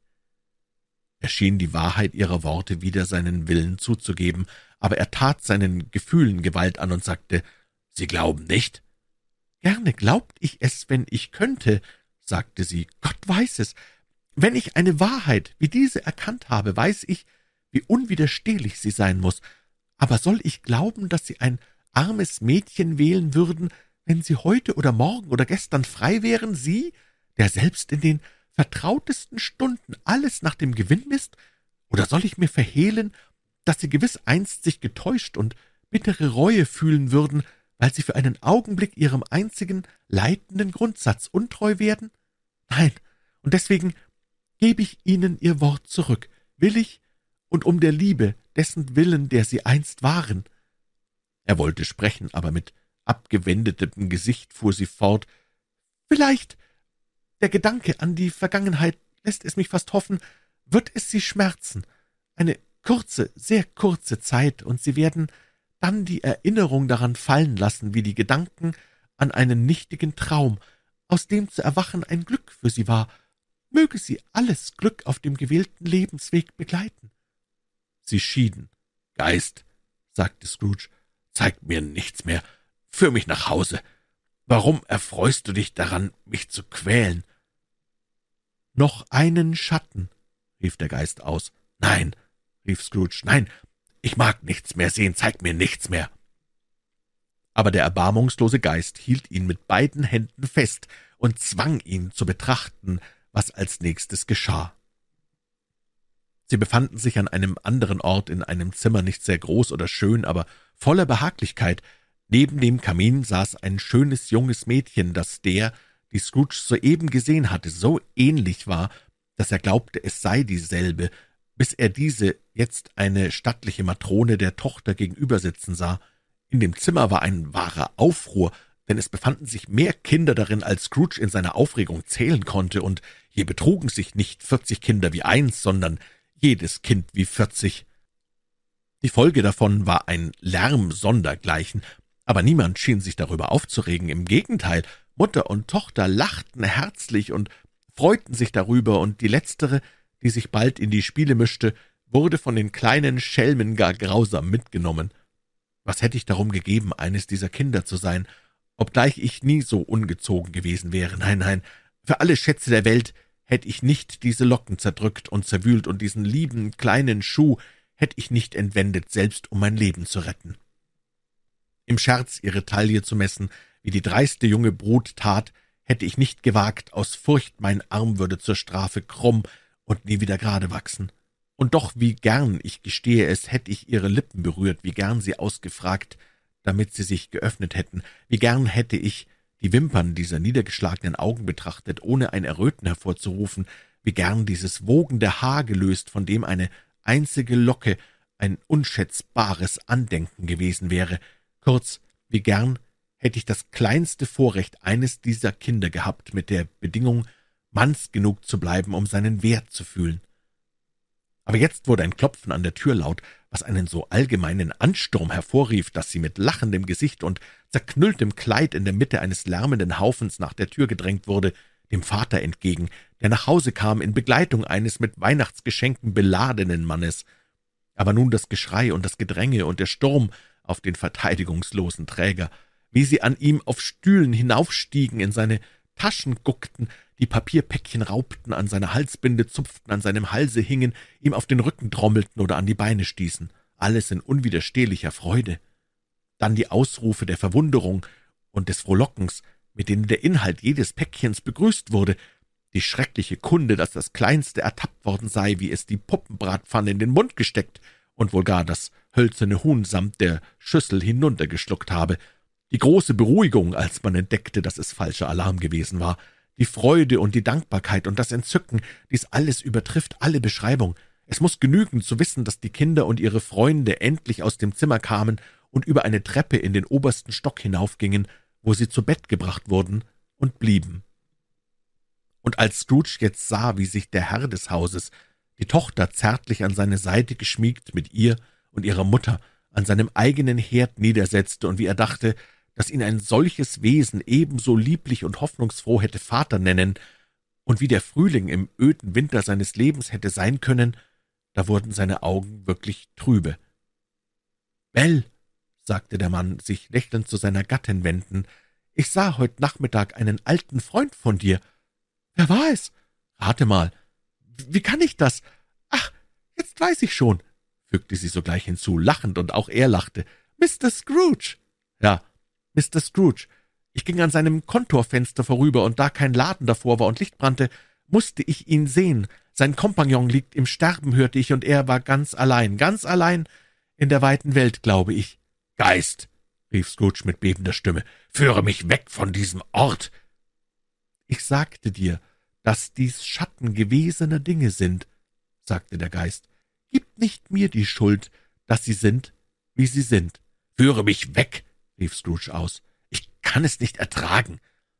Er wandte sich dem Geist zu, und wie er sah, dass er ihn mit einem Gesicht anblickte, in dem sich auf eine seltsame Weise all die Gesichter zeigten, die er bisher gesehen hatte, rang er mit ihm. Verlass mich, führ mich weg, verfolge mich nicht länger. In dem Kampf, wenn es ein Kampf genannt werden kann, wie der Geist ohne sichtbaren Widerstand seinerseits von den Angriffen seines Gegners unberührt blieb, bemerkte Scrooge, dass das Licht auf seinem Haupt hoch und hell brannte, und in einem dunklen, instinktiven Gefühl, jenes Licht sei mit des Geistes Einfluss auf ihn verbunden, ergriff er den Löschhut und stülpte ihn auf des Geistes Haupt.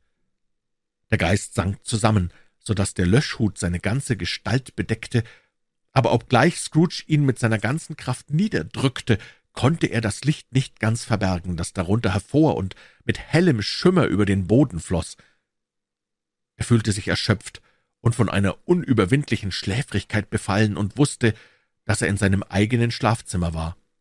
Er gab dem Löschhut einen letzten Druck und fand kaum Zeit, in das Bett zu wanken, bevor er in tiefen Schlaf sank. Die dritte Strophe Der zweite Geist Scrooge erwachte mitten in einem tüchtigen Geschnarche und setzte sich im Bett auf, um seine Gedanken zu sammeln. Diesmal hatte niemand nötig, ihm zu sagen, dass es gerade eins sei. Er fühlte, dass er just zu der rechten Zeit und zu dem ausdrücklichen Zweck erwacht sei, um eine Zusammenkunft mit dem zweiten, an ihn durch Jacob Marleys Vermittlung abgesandten Boten zu haben. Aber bei dem Gedanken, welche seiner Bettgardinen das neue Gespenst wohl zurückschlüge, wurde es ihm ganz unheimlich kalt, und so schlug er sie mit seinen eigenen Händen zurück. Dann legte er sich wieder zurück und beschloss, genau aufzupassen, denn er wollte den Geist in dem Augenblick seiner Erscheinung anrufen und wünschte nicht überrascht und erschreckt zu werden. Leute von keckem Mut, die sich schmeicheln, es schon mit etwas aufnehmen zu können und immer an ihrem Platz zu sein, drücken den weiten Bereich ihrer Fähigkeiten mit den Worten aus, sie wären gut für alles, vom Brotessen bis zum Menschenverschlingen, da zwischen beiden Extremen ohne Zweifel ziemlich viel Gelegenheit zur Betätigung ihrer Kräfte liegt. Ohne gerade zu behaupten, dass es Scrooge so weit gebracht hätte, muss ich doch von dem Leser den Glauben fordern, dass er auf eine recht schöne Auswahl von Erscheinungen gefasst war und dass ihn nichts zwischen einem Wickelkind und einem Rhinozeros allzu sehr in Verwunderung gesetzt hätte. Eben weil er beinahe auf alles gefasst war, war er nicht vorbereitet, nichts zu sehen, und daher überfiel ihn ein heftiges Zittern, als die Glocke eins schlug und keine Gestalt erschien. Fünf Minuten, zehn Minuten, eine Viertelstunde vergingen, aber es kam nichts. Die ganze Zeit über lag er auf seinem Bett, dem Kern und Mittelpunkt eines rötlichen Lichtes, das sich darüber ergoss, als die Glocke die Stunde verkündete, und das, weil es nur Licht war, viel beunruhigender als ein Dutzend Geister war, da es ihn unmöglich erraten ließ, was es bedeutete oder was es wolle. Ja, er fürchtete zuweilen, er könnte in diesem Augenblick ein merkwürdiger Fall von Selbstentzündung sein, ohne den Trost zu haben, es zu wissen. Endlich jedoch fing er an zu begreifen, dass die Quelle dieses geisterhaften Lichtes wohl in dem anliegenden Zimmer sei, aus dem es bei näherer Betrachtung zu strömen schien. Wie dieser Gedanke die Herrschaft über seine Seele bekommen hatte, stand er leise auf und schlich in den Pantoffeln nach der Tür. In demselben Augenblick, wo sich Scrooges Hand auf die Klinke legte, rief ihn eine fremde Stimme bei Namen und hieß ihn eintreten. Er gehorchte. Es war sein eigenes Zimmer, daran ließ sich nicht zweifeln, aber eine wunderbare Umwandlung war mit ihm vorgegangen. Wände und Decke waren ganz mit grünen Zweigen bedeckt, dass es aussah wie eine Laube, in der überall glänzende Beeren schimmerten. Die glänzenden, starren Blätter der Stechpalme, der Mistel und des Epheus warfen das Licht zurück und erschienen wie ebenso viele kleine Spiegel. Eine so gewaltige Flamme loderte die Esse hinauf, wie sie dieses Spottbild eines Kamins zu Scrooges oder Marleys Zeit seit vielen, vielen Wintern nicht gekannt hatte. Auf dem Fußboden waren zu einer Art von Thron Truthähne, Gänse, Wildbrett, große Braten, Spanferkel, lange Reihen von Würsten, Pasteten, Plumpuddings, Austerfässchen, glühende Kastanien, rotbäckige Äpfel, saftige Orangen, appetitliche Birnen, ungeheure Stollen und siedende Punschbohlen aufgehäuft, die das Zimmer mit köstlichem Geruch erfüllten. Auf diesem Thron saß behaglich und mit fröhlichem Angesicht ein Riese, gar herrlich anzuschauen. In der Hand trug er eine brennende Fackel, fast wie ein Füllhorn gestaltet, und hielt sie steil in die Höhe, um Scrooge damit zu beleuchten, wie er in das Zimmer guckte.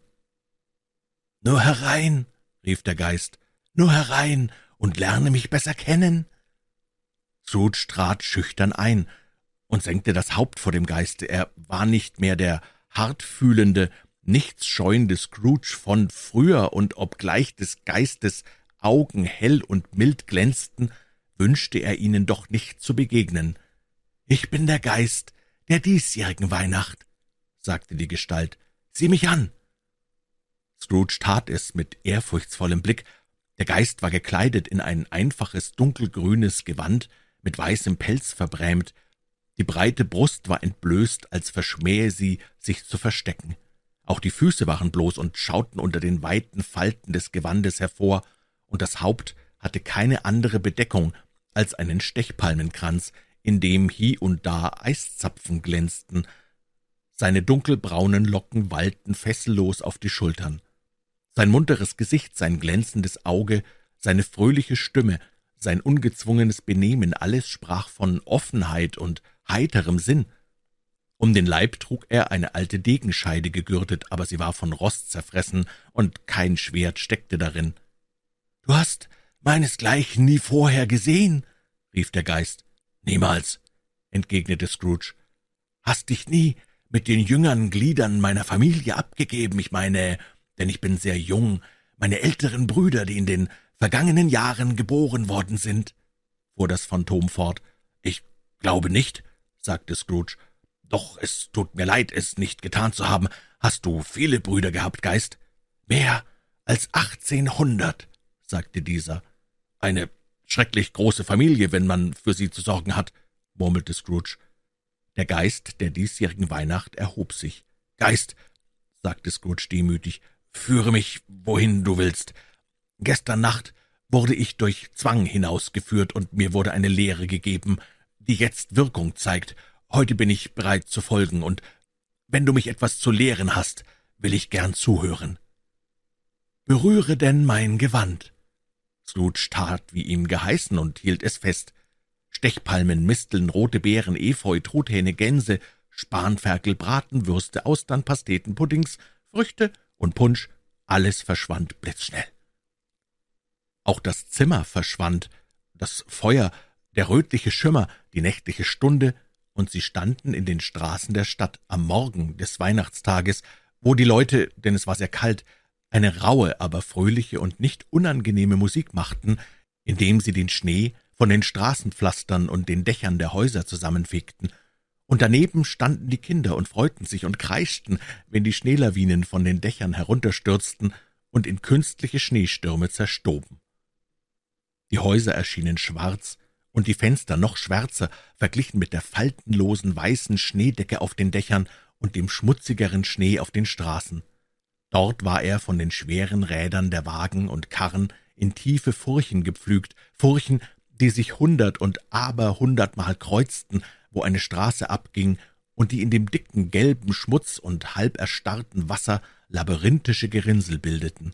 Der Himmel war trübe, und selbst die kürzesten Straßen schienen sich in einem dicken Nebel zu verlieren, dessen schwerere Teile in einem rußigen Regen niederfielen, als hätten alle Essen von England sich auf einmal entzündet und qualmten jetzt nach Herzenslust.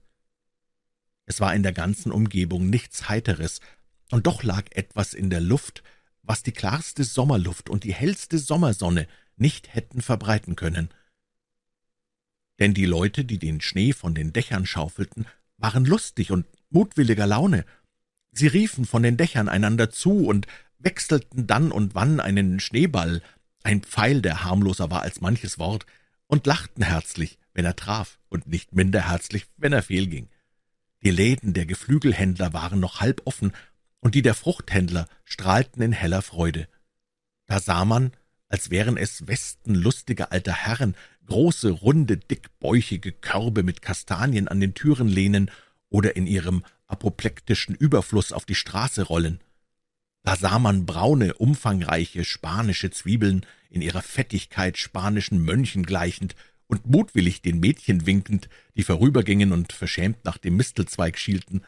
Da sah man Birnen und Äpfel zu Pyramiden aufeinander gepackt, Trauben, die der Kaufmann in seiner Gutmütigkeit recht augenfällig im Gewölbe hängen ließ, das den Vorübergehenden der Mund gratis wässerte, Haufen von Haselnüssen bemoost und braun mit ihrem frischen Duft an vergangene Streifzüge im Wald durch das raschelnde, fußhohe, welke Laub erinnernd, Norfolk Biffins, fett und kraus mit ihrer Bräune von den gelben Orangen abstechend und gar dringlich bittend, dass man sie nach Hause trage und nach Tische esse.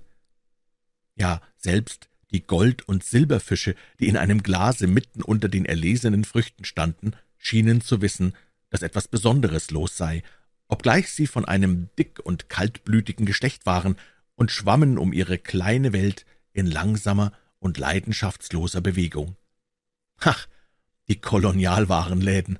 Fast geschlossen waren sie, vielleicht ein oder zwei Laden vorgesetzt, aber welche Herrlichkeiten sah man durch diese Öffnungen, nicht allein, dass die Waagschalen mit fröhlichem Klingklang auf dem Ladentisch rumorten, oder dass der Bindfaden so munter von seiner Rolle schnurrte, oder dass die Büchsen blitzschnell hin und her fuhren wie durch Zauberei, oder dass der Mischgeruch von Kaffee und Tee der Nase so wohltat, nicht, dass die Rosinen so wunderschön, die Mandeln so außerordentlich weiß, die Zimtstängel so lang und gerade, die anderen Gewürze so köstlich, die eingemachten Früchte so dick mit geschmolzenem Zucker belegt waren, dass der kälteste Zuschauer entzückt wurde, nicht allein, dass die Feigen so saftig und fleischig waren oder dass die Brignolen in bescheidener Koketterie in ihren verzierten Büchsen erröteten oder dass alles so gut zu essen oder so schön in seinem Weihnachtskleid war, das war es nicht allein.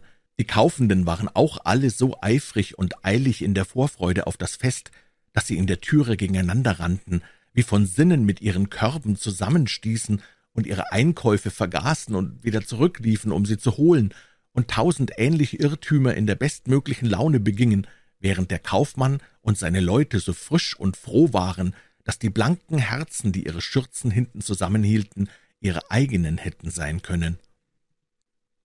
Aber bald riefen die Glocken nach den Kirchen und den Kapellen, und die Leute gingen in ihren besten Kleidern und ihren feiertäglichsten Gesichtern durch die Straßen, und zu derselben Zeit strömten aus den Nebenstraßen und Gässchen und namenlosen Winkeln zahllose Leute, die ihr Mittagessen in die Backstuben trugen. Der Anblick dieser armen und doch so glücklichen schien des Geistes Teilnahme am meisten zu erregen, denn er blieb mit Scrooge neben eines Bäckers Tür stehen, und während er die Deckel von den Schüsseln nahm, als die Träger vorübergingen, bestreute er ihr Mahl mit Weihrauch seiner Fackel, und es war eine gar wunderbare Fackel, denn ein paar Mal als einige von den Leuten zusammengerannt waren und darüber heftige Worte fielen, besprengte er sie mit etlichen Tropfen Tau daraus, und ihre gute Laune war augenblicklich wiederhergestellt. Denn sie sagten, es sei eine Schande, sich am Weihnachtstag zu zanken. Jetzt schwiegen die Glocken, und die Läden der Bäcker wurden geschlossen, und doch schwebte noch ein Schatten von allen diesen Mittagessen und dem Fortgang ihrer Zubereitung in dem getauten, nassen Fleck über jedem Ofen, und vor ihnen rauchte das Pflaster, als kochten selbst die Steine. »Ist eine besondere Kraft in dem, was deine Fackel ausstreut?« fragte Scrooge. »Ja, meine eigene.« Und wirkt sie auf jedes Mittagsmahl an diesem Tag? fragte Scrooge. Auf jedes, sofern es gern gegeben wird, auf ein ärmliches am meisten. Warum auf ein ärmliches am meisten? Weil das meiner Kraft am meisten bedarf. Geist, sagte Scrooge nach kurzem Nachdenken, mich wundert's, dass du von allen Wesen auf den vielen Welten um uns herum wünschen solltest, diesen Leuten die Gelegenheit eines unschuldigen Genusses zu rauben. Ich? rief der Geist. Du willst ihnen die Mittel nehmen, jeden siebten Tag zu Mittag zu essen, und doch ist das der einzige Tag, wo sie überhaupt zu Mittag essen können, sagte Scrooge. Ich? rief der Geist. Du willst doch Backstuben und ähnliche Plätze am siebten Tag geschlossen halten, das kommt doch auf dasselbe heraus. Ich? rief der Geist. Verzeih mir, wenn ich Unrecht habe, es ist in deinem Namen geschehen, oder wenigstens in dem deiner Familie, sprach Scrooge. Es gibt Menschen auf eurer Erde, entgegnete der Geist, die uns kennen wollen und die ihre Taten des Stolzes, der Missgunst, des Hasses, des Neides, des Fanatismus und der Selbstsucht in unserem Namen tun, die uns in allem, was zu uns gehört, so fremd sind, als hätten sie nie gelebt. Bedenke dies und schreibe ihre Taten ihnen selbst zu und nicht uns. Scrooge versprach es, und sie gingen weiter in die Vorstadt, unsichtbar wie bisher. Es war eine wunderbare Eigenschaft des Geistes, Scrooge hatte sie bei dem Bäcker bemerkt, dass er bei seiner riesenhaften Gestalt doch überall leicht Platz fand, und dass er unter einem niedrigen Dach ebenso schön und gleich einem übernatürlichen Wesen dastand, wie in einem geräumigen hohen Saal. Vielleicht war es die Freude die der gute Geist darin fühlte, diese Macht zu zeigen, vielleicht auch seine warmherzige, freundliche Natur und seine Teilnahme mit allen Armen, was ihn gerade zu Scrooges Kommis führte, denn er ging wirklich hin und nahm Scrooge mit, der sich an seinem Gewand festhielt. Auf der Schwelle stand der Geist lächelnd still und segnete Bob Cratchits Wohnung mit dem Tau seiner Fackel. Denkt doch, Bob hatte nur fünfzehn Bobs, also Schilling, die Woche, er steckte sonnabends nur fünfzehn seiner Namensvettern in die Tasche, und doch segnete der Geist der diesjährigen Weihnacht sein Haus. Im Zimmer stand Mr. Cratchits Frau in einem ärmlichen, zweimal gewendeten Kleid, schön aufgeputzt mit Bändern, die billig sind, aber für sechs Pence hübsch genug aussehen. Sie deckte den Tisch, und Belinda, ihre zweite Tochter, half ihr dabei, während Master Peter mit der Gabel in eine Schüssel voll Kartoffeln stach, und die Spitzen seines ungeheuren Hemdkragens, Bobs Privateigentum, seinem Sohn und Erben zu Ehren des Festes geliehen, in den Mund nahm, voller Stolz, so schön angezogen zu sein und voll Sehnsucht, sein weißes Hemd in den fashionablen Parks zur Schau zu tragen. Jetzt kamen die zwei kleinen Cratchits, ein Mädchen und ein Knabe, hereingesprungen und schrien, dass sie an des Bäckers Tür die gebratene Gans gerochen und gewusst hätten, es sei ihre eigene, und in freudigen Träumen von Salbei und Zwiebeln tanzten sie um den Tisch und erhoben Master Peter Cratchit bis in den Himmel, während er, aber gar nicht stolz, obgleich ihn der Hemdkragen fast erstickte, in das Feuer blies, bis die Kartoffeln hochquollen und an den Topfdeckel klopften, dass man sie herauslassen und schälen möge.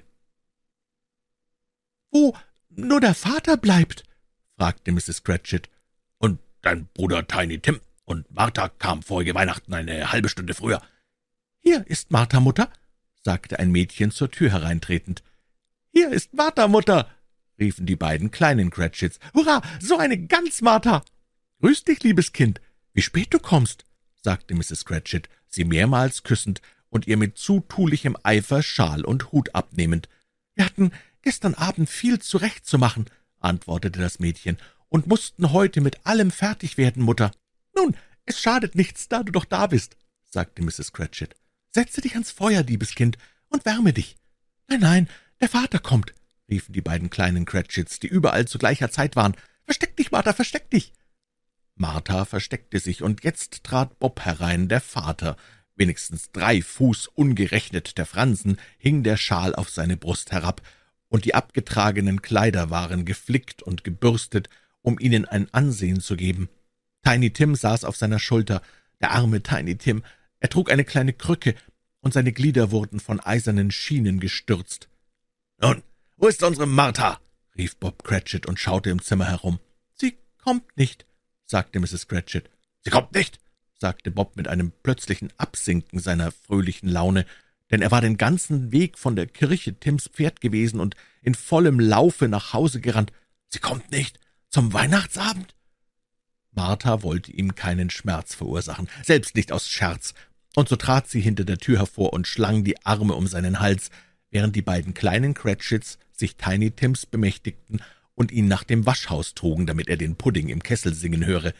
»Und, wie hat sich der kleine Tim aufgeführt?« fragte Mrs. Cratchit, als sie Bob wegen seiner Leichtgläubigkeit geneckt und Bob seine Tochter nach Herzenslust geküsst hatte. »Wie ein Goldkind«, sagte Bob. »Und noch besser, ich weiß nicht, wie es kommt, aber er wird jetzt so träumerisch vom Alleinsitzen und sinnt sich die seltsamsten Dinge zurecht. Heute, als wir nach Hause gingen, sagte er, er hoffe, die Leute sehen ihn in der Kirche, denn er sei ein Krüppel, und es wäre vielleicht gut für sie, sich am Christtag an den zu erinnern, der einst Lahme gehen und Blinde sehen machte. Bobs Stimme zitterte, als er dies sagte, und zitterte noch mehr, als er hinzufügte, dass Tiny Tim stärker und gesünder werden würde. Man hörte jetzt seine kleine Krücke auf dem Fußboden, und ehe noch mehr gesprochen ward, war Tim wieder da und wurde von seinem Bruder und seiner Schwester nach seinem Stuhl neben dem Feuer geführt. Während jetzt Bob, seine Rockaufschläge zur Schonung in die Höhe krempelnd, als ob es möglich gewesen wäre, sie noch mehr abzutragen, in einer Bowle aus Gin und Zitronen eine heiße Mischung zubereitete und sie umrührte und wieder an das Feuer setzte, damit sie sich warm halte, gingen Master Peter und die zwei allgegenwärtigen kleinen Cratchits die Gans holen, mit der sie bald in feierlichem Zug zurückkehrten.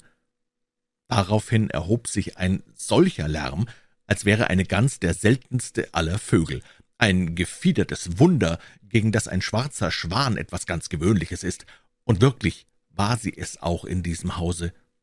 Mrs. Cratchit ließ die Bratenbrühe aufwallen, Master Peter schmorte die Kartoffeln mit unglaublichem Eifer, Miss Belinda machte die Apfelsoße süß, Martha wischte die gewärmten Teller ab, Bob nahm Tiny Tim neben sich in eine behagliche Ecke am Tisch.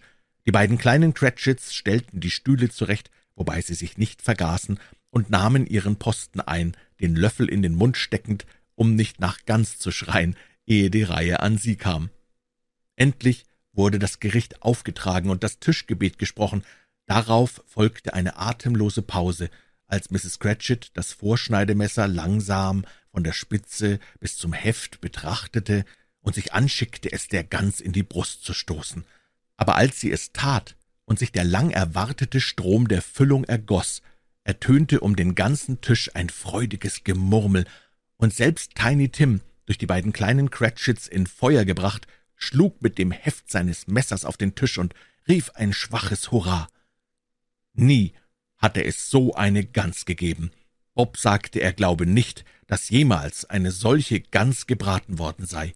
Ihre Zartheit und ihr Fett, ihre Größe und ihre Billigkeit waren der Gegenstand allgemeiner Bewunderung.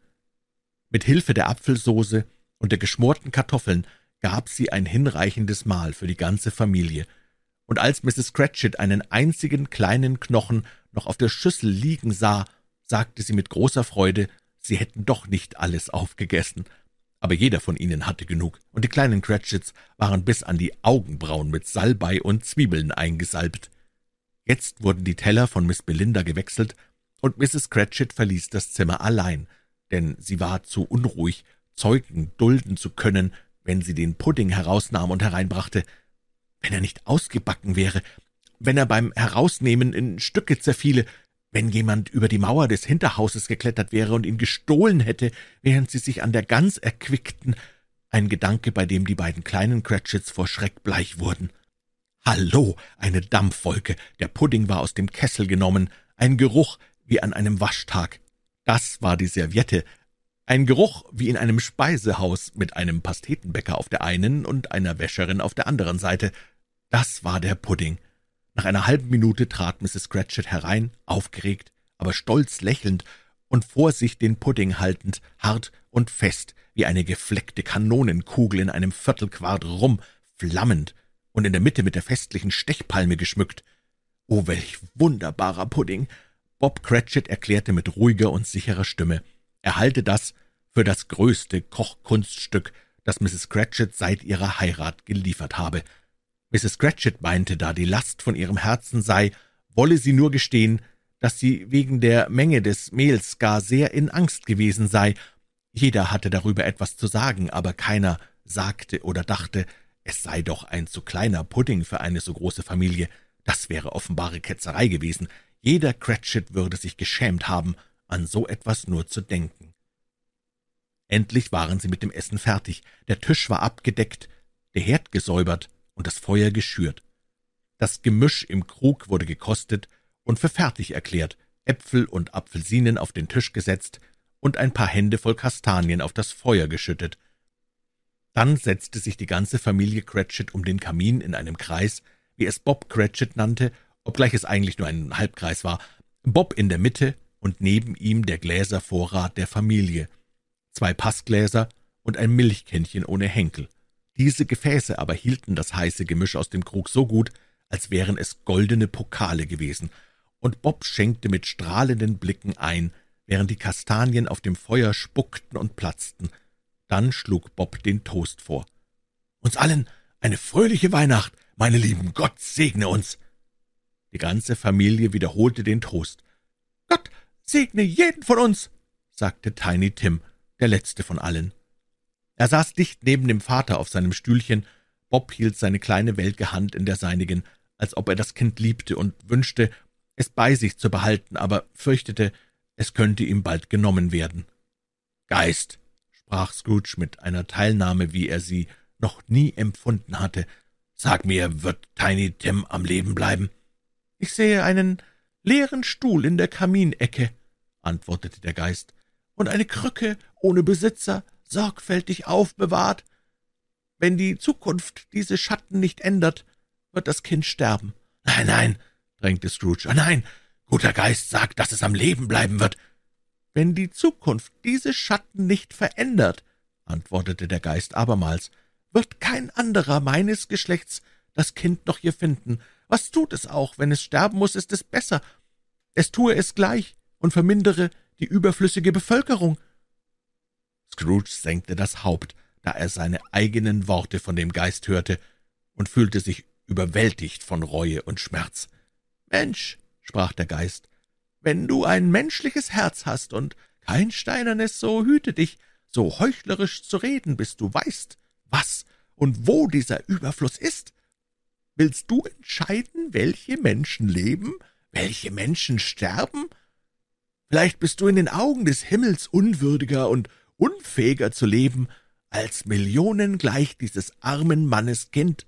Oh Gott, solch Gewürm auf einem Blättlein reden zu hören über zu viel Leben unter seinen hungrigen Brüdern im Staub. Scrooge nahm das Geistes Vorwurf demütig hin und schlug die Augen nieder, aber er blickte schnell wieder in die Höhe, als er seinen Namen nennen hörte. »Es lebe Mr. Scrooge«, sagte Bob. »Mr. Scrooge, der Schöpfer dieses Festes.« »Der Schöpfer dieses Festes, wahrhaftig«, rief Miss Cratchit mit glühendem Gesicht. »Ich wollte, ich hätte ihn hier. Ich wollte ihm ein Stück von meiner Meinung zu kosten geben, und ich hoffe, sie würde ihm schmecken.« »Liebe Frau«, sagte Bob beschwichtigend, »die Kinder, es ist Weihnacht.« »Freilich, es muss Weihnacht sein«, sagte sie, »wenn man auf die Gesundheit eines so niederträchtigen, geizigen, fühllosen Menschen wie Scrooge trinken kann.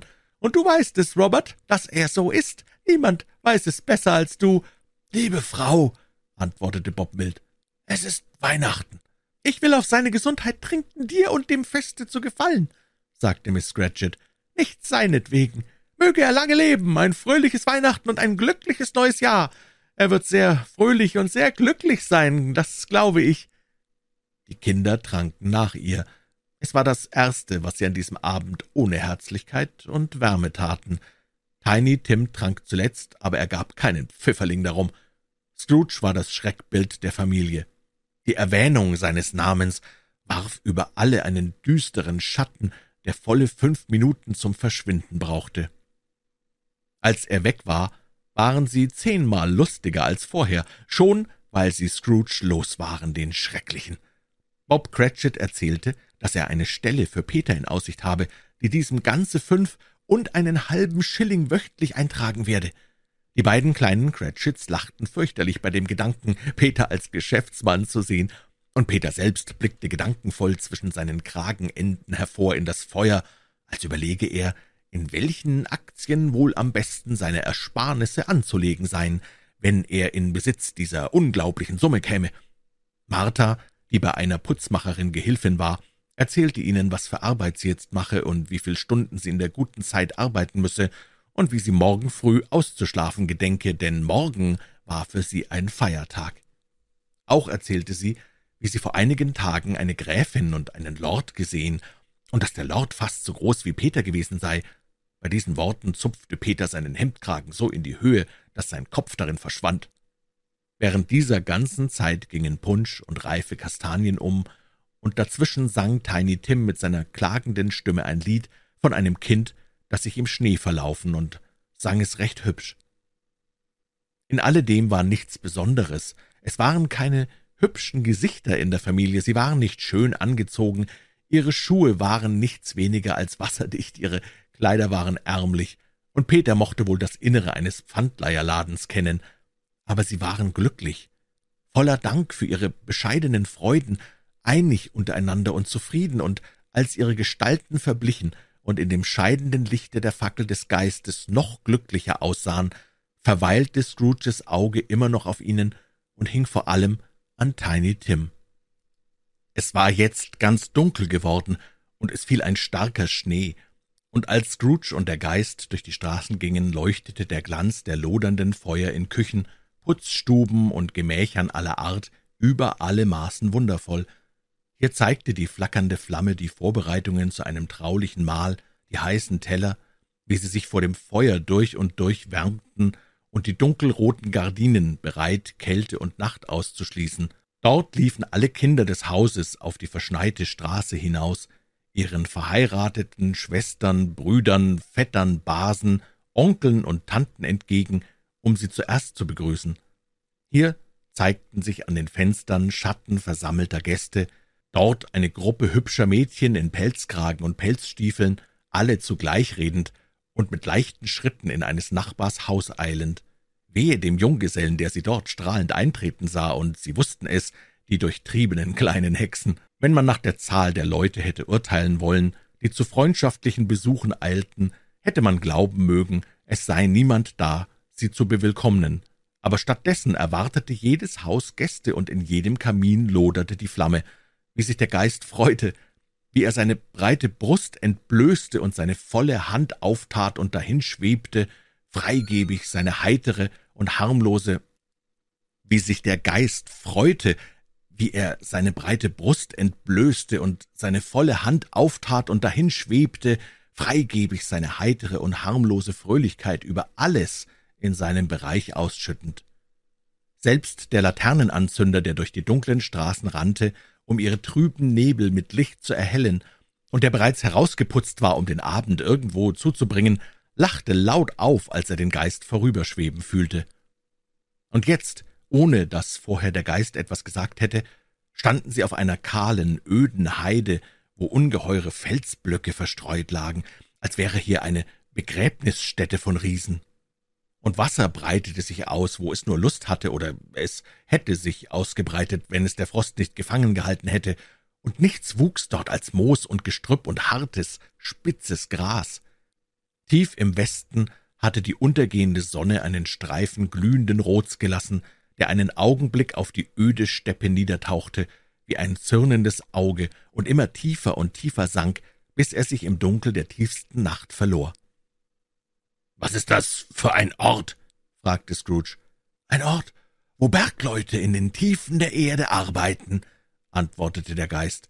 »Aber Sie kennen mich, Sie!« Ein Licht strahlte aus dem Fenster einer Hütte, und sie schwebten schnell darauf zu.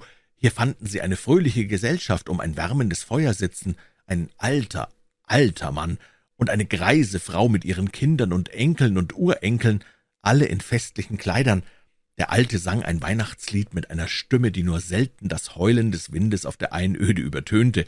Es war schon ein sehr altes Lied gewesen, als er noch ein Knabe war, und von Zeit zu Zeit fielen sie alle im Chor ein, und stets, wenn ihre Stimmen ertönten, wurde der Alte lebendig und laut, und immer wenn sie aufhörten, sank seine Kraft wieder.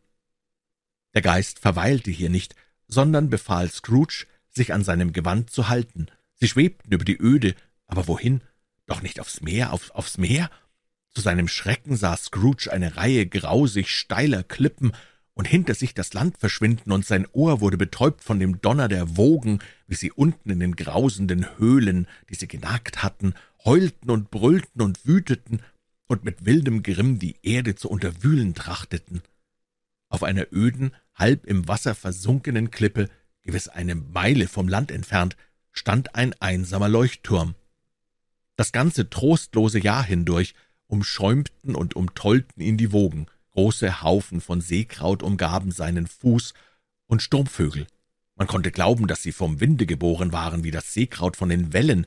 Sturmvögel hoben und senkten sich um seine Spitze, wie die wogenden Wellen unten. Aber selbst hier hatten die zwei Turmwächter ein Feuer angezündet, das durch das Guckloch in der dicken steinernen Mauer einen hell glänzenden Streifen auf die nächtliche See warf. Die harten Hände sich über den Tisch hinreichend, an dem sie saßen, wünschten sie einander fröhliche Weihnachten und stießen mit den Grobbechern darauf an. Und einer der beiden, der Ältere noch dazu, mit einem Gesicht von Sturm und Wetter gebräunt und gefurcht, wie die Galionsfigur eines alten Schiffes, stimmte ein mächtiges Lied an, das wie ein Sturmwind erdröhnte. Immer noch schwebte der Geist über die dunkel wogende See dahin, immer weiter und weiter, bis sie, wie der Geist zu Scrooge sagte, fern jeder Küste sich auf einem Schiff niederließen. Sie standen neben dem Steuermann an dem Rad, dem Ausguck vorn, neben den Offizieren, die gerade Wache hatten. Wie dunkle, gespenstige Gestalten standen diese auf ihren Posten, aber jeder von ihnen summte ein Weihnachtslied oder hatte einen Weihnachtsgedanken oder sprach leise zu seinem Kameraden von einem früheren Weihnachtsabend und heimatlichen Hoffnungen, die sich daran knüpften. Und jeder Einzelne an Bord, wachend oder schlafend, gut oder schlecht, hatte an diesem Tag ein herzlicheres Wort für seine Kameraden gehabt als an jedem anderen Tag des Jahres und ihn wenigstens einigermaßen gefeiert und hatte an die gedacht, die sich jetzt in der Ferne seiner erinnerten und hatte gewusst, dass sie jetzt seiner freundlich gedächten. Eine große Überraschung war es für Scrooge, während er dem Stöhnen des Windes lauschte und darüber nachdachte, wie es doch schauerlich sei, durch die öde Nacht über einen unbekannten Abgrund dahin zu gleiten, der Geheimnisse barg, so tief wie der Tod. Eine große Überraschung war es für Scrooge, sage ich, plötzlich ein herzliches Lachen zu vernehmen. Noch größer war Scrooges Überraschung, als er darin das Lachen seines eigenen Neffen erkannte, und sich in einem hellen, behaglichen, warmen Zimmer wiederfand, während der Geist an seiner Seite stand und mit beifälligem, mildem Lächeln auf diesen Neffen herabblickte. »Haha«, lachte Scrooges Neffe, »haha! Wenn jemand durch einen sehr unwahrscheinlichen Zufall einen Menschen weiß, der glücklicher lachen kann als Scrooges Neffe, so kann ich nur sagen, ich möchte ihn auch kennenlernen. Stellt mich ihm vor, und ich werde mit ihm Freundschaft pflegen. Es ist doch eine gerechte und schöne Anordnung, dass, wie Krankheit und Kummer, auch in der ganzen weiten Welt nichts so unwiderstehlich ansteckend ist wie Lachen und Fröhlichkeit. Als Scrooges Neffe lachte und sich den Bauch hielt und mit dem Kopf wackelte und die allermerkwürdigsten Gesichter schnitt, lachte Scrooges Nichte so herzlich wie er, und die versammelten Freunde, nicht faul, fielen in den Lachchor ein. er sagte, Weihnachten sei dummes Zeug, so wahr ich lebe, rief Scrooges Neffe. Und er glaubt es auch. Die Schande ist umso größer für ihn, Fred, sagte Scrooges Nichte entrüstet. Gott segne die Frauen, sie tun nie etwas Halbes, sie sind immer in vollem Ernst. Sie war hübsch, sehr hübsch. Sie hatte ein liebliches, schelmisches Gesicht, einen frischen, vollen Mund, der zum Küssen gemacht schien, wie er es ohne Zweifel auch war, alle Arten lieber kleiner Grübchen um das Kinn, die ineinander flossen, wenn sie lachte, und das sonnenhellste Paar Augen, das je erblickt werden konnte. Ja, sie war reizend, liebenswürdig, bezaubernd. Er ist ein komischer alter Herr, sagte Scrooges Neffe. Das ist wahr und nicht so angenehm, wie er sein könnte. Doch seine Fehler bestrafen nur ihn selbst, und ich habe keinen Grund, etwas gegen ihn zu sagen. Er muss doch sehr reich sein, Fred, meinte Scrooges Nichte. Wenigstens sagst du das immer. Und wenn schon, Liebste, sprach Scrooges Neffe. »Sein Reichtum nützt ihm nichts. Er tut nichts Gutes damit. Er macht sich selbst nicht einmal das Leben damit angenehm. Er hat nicht einmal das Vergnügen zu denken, dass er uns am Ende damit eine Freude machen wird. Ich habe keine Geduld mit ihm«, bemerkte Scrooges Nichte. Die Schwester von Scrooges Nichte und alle die anderen Damen waren derselben Meinung. »Ah, ich hab Geduld«, sagte Scrooges Neffe. »Mir tut er leid. Ich könnte nicht böse auf ihn werden, selbst wenn ich's versuchte. Wer leidet unter seiner bösen Laune? Er selber allein, sonst niemand. Jetzt hat er sich's in den Kopf gesetzt, uns nicht leiden zu können und will unsere Einladung zum Mittagessen nicht annehmen. Was ist die Folge davon? Er verliert nicht viel an unserem Essen. Nun, ich meine, er verliert ein sehr gutes Essen, unterbrach ihn Scrooges Nichte. Die anderen sagten dasselbe, und man konnte ihr Urteil darüber nicht bestreiten, weil sie eben zu essen aufgehört hatten und jetzt mit dem Dessert bei Lampenlicht um den Kamin saßen. »Nun, es freut mich, das zu hören«, sagte Scrooges Neffe, »weil ich kein großes Vertrauen in diese jungen Hausfrauen setze. Was sagen Sie dazu, Topper?« Ganz klar war's, Topper hatte ein Auge auf eine der Schwestern von Scrooges Nichte geworfen, denn er antwortete, ein Junggeselle sei ein unglücklicher, heimatloser Mensch, der kein Recht habe, eine Meinung darüber auszusprechen, Worte, bei denen die Schwester von Scrooges Nichte, die Runde mit dem Spitzkragen, nicht die mit der Rose im Haar, rot wurde.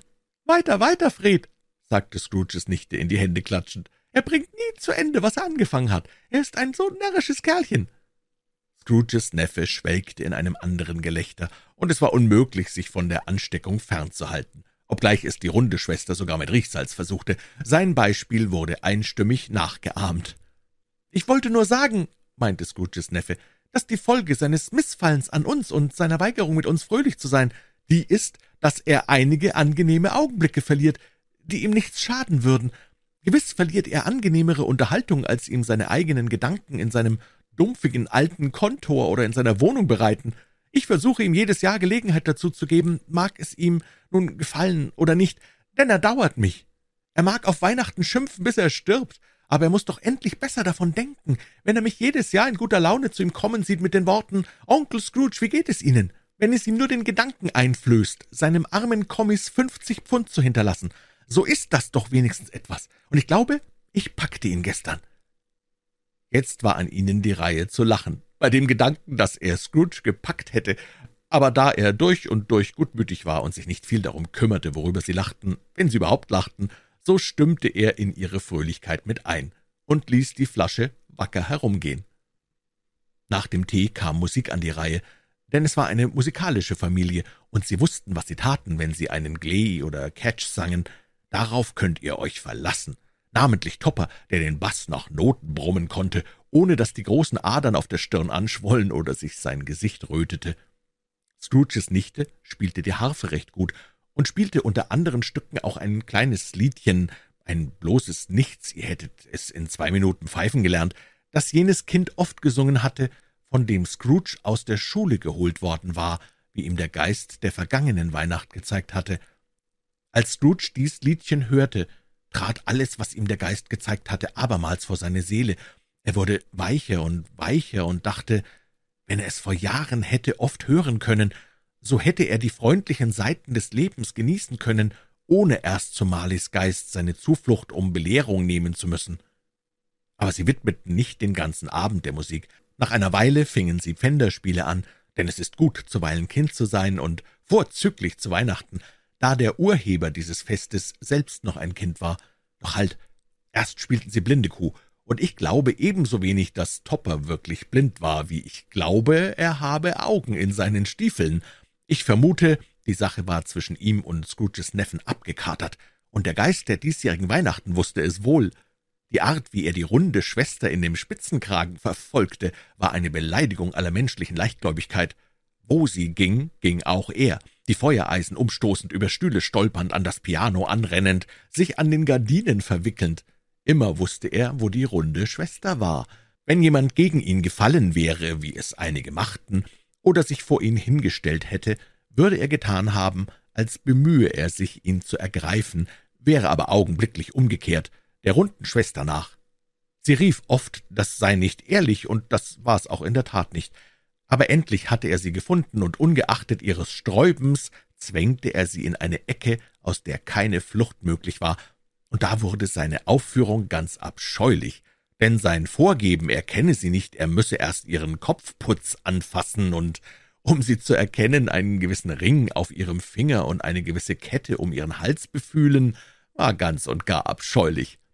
Und gewiss sagte sie ihm auch tüchtig ihre Meinung darüber, denn als ein anderer Blinder an der Reihe war, tuschelten sie hinter den Gardinen sehr vertraut miteinander.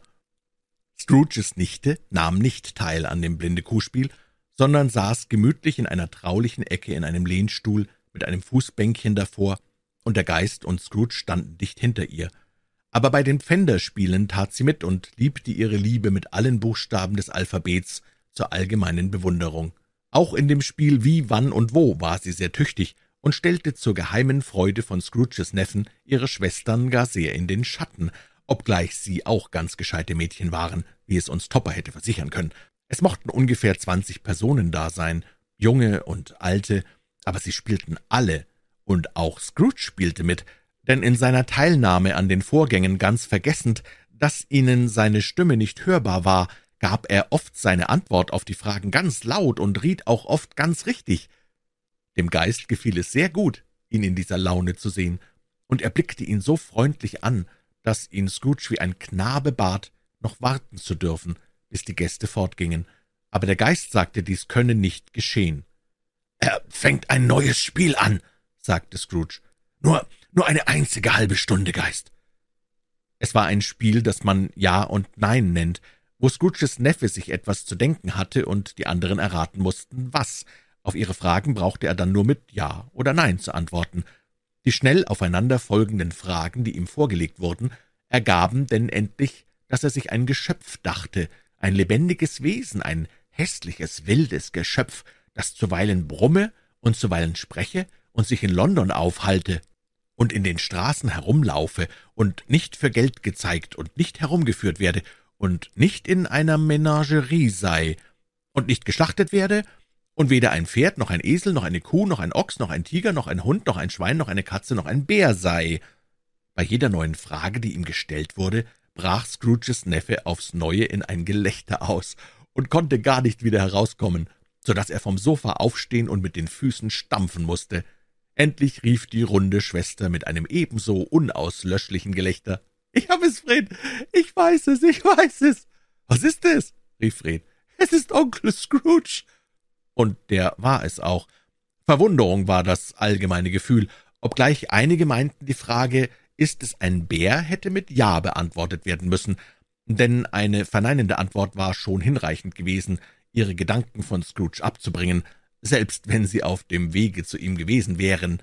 »Nun, er hat uns Freude gemacht«, sagte Fred, »und so wäre es undankbar, nicht auf seine Gesundheit zu trinken. Hier ist ein Glas Glühwein dazu bereit. Es lebe Onkel Scrooge!« »Es lebe Onkel Scrooge«, stimmten alle ein. »Fröhliche Weihnachten und ein glückliches Neujahr dem Alten, sei er wie er wolle«, sagte Scrooges Neffe. Er wollte meinen Wunsch nicht annehmen, aber er soll ihn dennoch haben. Dem Onkel Scrooge war es unmerklich so fröhlich und leicht zur Sinne geworden, dass er der von seiner Gegenwart nichts ahnenden Gesellschaft ihren Toast erwidert und mit einer unhörbaren Rede gedankt haben würde, hätte ihm der Geist Zeit dazu gelassen. Aber alles verschwand im Hauch vom letzten Wort des Neffen, und Scrooge und der Geist waren schon wieder unterwegs. Sie gingen weit und sahen viel und besuchten manchen Herd, aber immer spendeten sie Glück. Der Geist stand neben Kranken, und sie wurden heiter und hoffend, neben Wanderern in fernen Ländern, und sie träumten von der Heimat, neben solchen, die mit dem Leben rangen, und sie harrten geduldig aus, neben Armen, und sie wurden reich. Im Armenhaus und im Lazarett, im Kerker und in jedem Zufluchtsort des Elends, wo der Mensch in seiner kurzen ärmlichen Herrschaft dem Geiste die Tür verschlossen hatte, spendete er seinen Segen und lehrte Scrooge seine Weise. Es war eine lange Nacht, wenn es nur eine Nacht war, aber Scrooge zweifelte daran, denn die Weihnachtsfeiertage schienen in die Zeit, in der sie miteinander verrannen, zusammengedrängt zu sein. Es war auch sonderbar, dass der Geist offenbar älter wurde, während Scrooge äußerlich ganz unverändert blieb. Scrooge hatte diese Veränderung zwar bemerkt, sprach aber nicht davon, bis sie von einer Kinderweihnachtsgesellschaft weggingen, wo er bemerkte, dass des Geistes Haar schnell grau geworden war. »Ist das Leben der Geister so kurz? fragte Scrooge. Mein Leben ist sehr kurz auf dieser Erde, sagte der Geist. Es endet noch in dieser Nacht.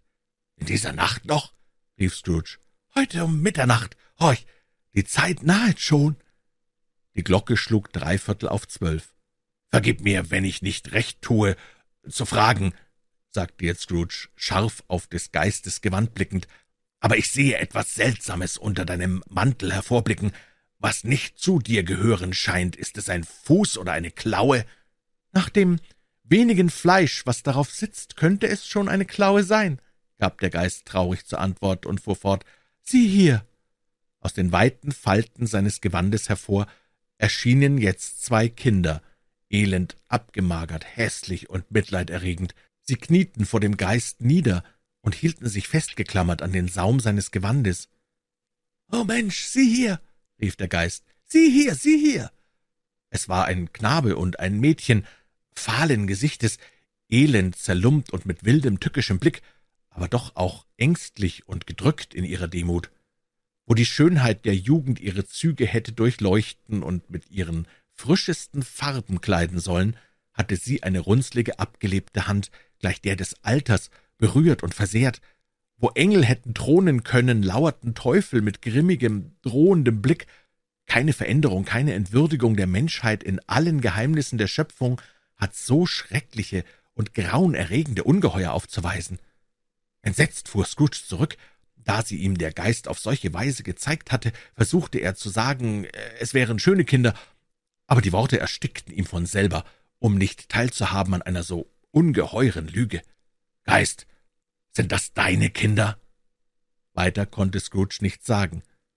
Es sind des Menschen Kinder, erwiderte der Geist auf sie herabschauend, und sie hängen sich an mich, vor mir, ihre Väter anklagend. Dieses Mädchen ist die Unwissenheit, dieser Knabe der Mangel. Schau sie beide wohl an und vor allem diesen Knaben, denn auf seiner Stirn sehe ich geschrieben, was Verhängnis ist. Wenn die Schrift nicht verlöscht wird, leugnet es, rief der Geist seine Hand nach der Stadt ausstreckend. Verleumdet alle, die es euch sagen, gebt es zu, um eurer Parteizwecke willen und macht es noch schlimmer und erwartet das Ende. Haben Sie keine Stütze, keinen Zufluchtsort? Rief Scrooge. Gibt es keine Gefängnisse? sagte der Geist, das letzte Mal die eigenen Worte von Scrooge gegen ihn gebrauchend. Gibt es keine Armenhäuser? Die Glocke schlug zwölf. Scrooge sah sich um nach dem Geiste, aber er war verschwunden. Als der letzte Schlag verklungen war, erinnerte er sich an die Vorhersagung des alten Jacob Marley und sah, die Augen erhebend, ein grauenerregendes, tief verhülltes Gespenst auf sich zukommen, wie ein Nebel auf dem Boden dahin zu rollen pflegt. Die vierte Strophe Der letzte Geist Die Erscheinung kam langsam, feierlich, schweigend auf ihn zu. Als sie herangekommen war, fiel Scrooge auf die Knie nieder, denn selbst die Luft, durch die sich der Geist bewegte, schien geheimnisvolles Grauen um sich zu verbreiten. Die Erscheinung war verhüllt in einem schwarzen, weiten Mantel, der nichts von ihr sehen ließ als eine ausgestreckte Hand.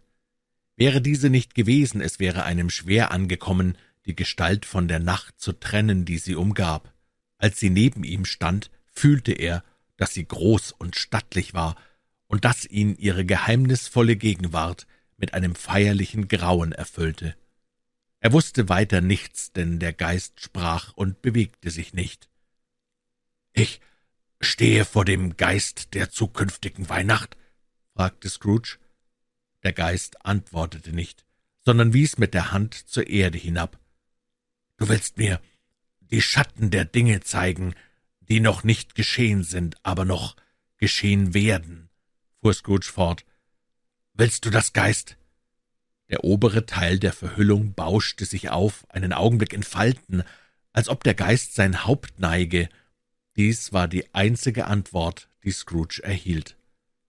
Obgleich schon so ziemlich an gespenstische Gesellschaft gewöhnt, bangte Scrooge vor der stummen Erscheinung doch sehr, dass seine Knie wankten und er kaum noch stehen konnte, als er sich ihr zu folgen bereit machte. Der Geist stand für einen Augenblick still, als bemerke er die Furcht seines Begleiters und als wolle er ihm Zeit lassen, sich zu erholen.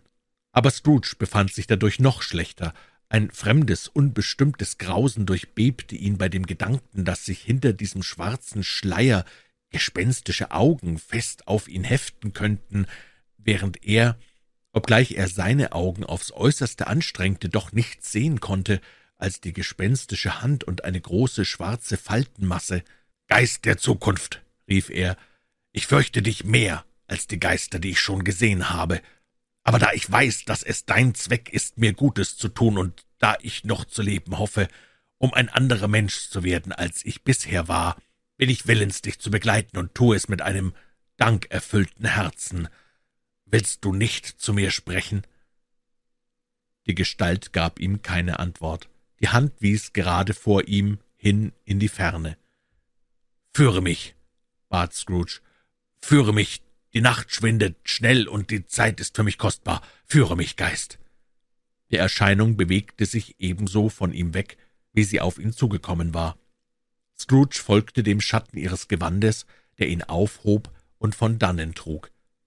Es war kaum, als ob sie in die City träten, eher schien die City rings um sie her in die Höhe zu wachsen und sie zu umdrängen, aber sie waren doch mitten in ihrem Herzen auf der Börse unter den Kaufleuten, die geschäftig hin und her eilten, mit dem Geld in ihren Taschen klimperten, in Gruppen miteinander sprachen, nach der Uhr sahen und gedankenvoll mit den großen goldenen Petschaften an den Uhrketten spielten, wie Scrooge es schon so oft gesehen hatte. Der Geist blieb bei einer Gruppe von Kaufleuten stehen, und Scrooge sah, dass die Hand der Erscheinung darauf hinwies. Daher näherte er sich ihnen, um ihr Gespräch zu belauschen. »Nein, ich weiß nicht viel davon zu sagen«, sagte ein großer, fetter Mann mit einem ungeheuren Doppelkinn. »Ich weiß nur, dass er tot ist.« »Wann starb er denn?« fragte ein anderer. »Vorige Nacht, glaube ich.« »Mein Gott, was hat ihm denn gefehlt?« mischte sich ein Dritter ein, der dabei eine große Prise aus einer sehr großen Dose nahm. »Ich dachte, der würde nie sterben.« »Weiß Gott«, sagte der Erste und gähnte. »Was hat er mit seinem Geld angefangen?« fragte ein Herr mit einem roten Gesicht und einem Auswuchs an der Nasenspitze, der wie der Lappen eines Truthahns wackelte.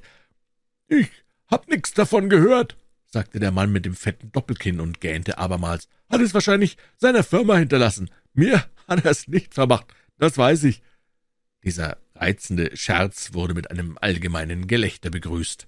»Er wird wohl ein sehr billiges Begräbnis werden«, fuhr der Dicke mit dem Doppelkinn fort. »Denn so wahr ich hier lebe, ich kenne niemanden, der mitgehen sollte. Wenn wir nun zusammenträten und freiwillig mitgingen, ich tu mit, wenn für einen Lunch gesorgt wird bemerkte der Herr mit dem Truthahnlappen an der Nasenspitze. Aber ich muss zu essen haben, wenn ich dabei sein soll. Ein neues Gelächter. Nun, dann bin ich doch wohl der uneigennützigste von euch, meinte der erste Sprecher. Denn ich trage nie schwarze Handschuhe und esse nie Lunch, aber ich gehe mit, wenn sich noch andere finden. Wenn ich's mir recht überlege, war ich am Ende sein vertrautester Freund, denn wir blieben stehen und sagten einander, wenn wir uns auf der Straße trafen, Guten Morgen, guten Morgen. Sprecher und Zuhörer gingen fort und mischten sich unter andere Gruppen. Scrooge kannte die Leute und sah den Geist mit einem fragenden Blick an. Die Erscheinung schwebte weiter und hinaus auf die Straße. Ihre Hand wies auf zwei sich begegnende Personen, und wieder hörte Scrooge zu, in der Hoffnung, jetzt die Erklärung zu finden. Denn er kannte auch diese Leute recht gut, es waren Kaufleute, sehr reich und von großem Ansehen, er hatte sich immer bestrebt, in ihrer Achtung zu bleiben, das heißt in Geschäftssachen, rein in Geschäftssachen. »Wie geht's?« sagte der eine. »Wie geht's Ihnen?« sagte der andere. »Gut«, erwiderte der Erste. »Der alte Knauser ist endlich tot, wissen Sie schon?« »Ich hörte es«, antwortete der Zweite. »Es ist kalt heute, nicht wahr?« »Wie sich's zu Weihnachten schickt. Sie sind wohl kein Schlittschuhläufer.« »Nein, nein, hab an andere Sachen zu denken. Guten Morgen.« Kein Wort weiter. So trafen sie sich so trennten sie sich. Scrooge war erst zu staunen geneigt, dass der Geist auf anscheinend so unbedeutende Gespräche ein Gewicht zu legen schien, aber sein Gefühl sagte ihm, dass sie eine verborgene Bedeutung haben müssten, und er zerbrach sich den Kopf, welcher Art diese sein könnte. Die Gespräche konnten sich nicht auf den Tod Jakobs, seines alten Kompagnons, beziehen, denn der gehörte der Vergangenheit an, und sein Führer war doch der Geist der Zukunft. Auch konnte er sich niemanden von den ihn näher angehenden vorstellen, auf den er sie hätte beziehen können, aber in der Gewissheit, dass für ihn doch eine wichtige Lehre darin liege, auf wen sie sich auch beziehen möchten, beschloss er, jedes Wort, das er hörte, und jede Szene, die er sah, treu in seinem Herzen aufzubewahren und vorzüglich seinen Schatten zu beobachten, wenn er erschien. Denn er erwartete von dem Benehmen seines zukünftigen Selbst die noch fehlende Aufklärung und die Lösung der Rätsel, die ihm jetzt so schwierig vorkam. Schon auf der Börse sah er sich nach seinem Selbst um, aber ein anderer stand in seiner gewohnten Ecke, und obgleich die Uhr die Stunde zeigte, wo er gewöhnlich dort war, bemerkte er sich doch auch nicht unter den Scharen, die sich durch den Eingang hereindrängten. Das überraschte ihn indessen umso weniger, als er schon lange daran gedacht hatte, sein Geschäft aufzugeben. Und nun glaubte und hoffte er, in diesen Erscheinungen schon die einstige Verwirklichung seines Planes zu erblicken. Regungslos und schwarz stand neben ihm das Gespenst mit seiner starr ausgestreckten Hand. Als er wieder von seiner nachdenklichen Stellung aufblickte, glaubte er, nach der Richtung der Hand zu urteilen, dass sich die unsichtbaren Augen fest auf ihn hefteten. Bei diesem Gedanken überlief ihn ein kalter Schauer. Sie verließen darauf die geschäftige Umgebung und gingen in einen abgelegenen Teil der Stadt, wo Scrooge nie vorher gewesen war, dessen Lage und schlechten Ruf er aber kannte. Die Straßen waren schmutzig und eng, die Läden und Häuser ärmlich, die Menschen halbnackt, betrunken, barfuß, hässlich. Gässchen und Torwege strömten wie ebenso viele Kloaken, abscheuerregende Gerüche und Schmutz und Menschen in die Straßen, und das ganze Viertel schien erfüllt von Verbrechen, Unrat und Elend.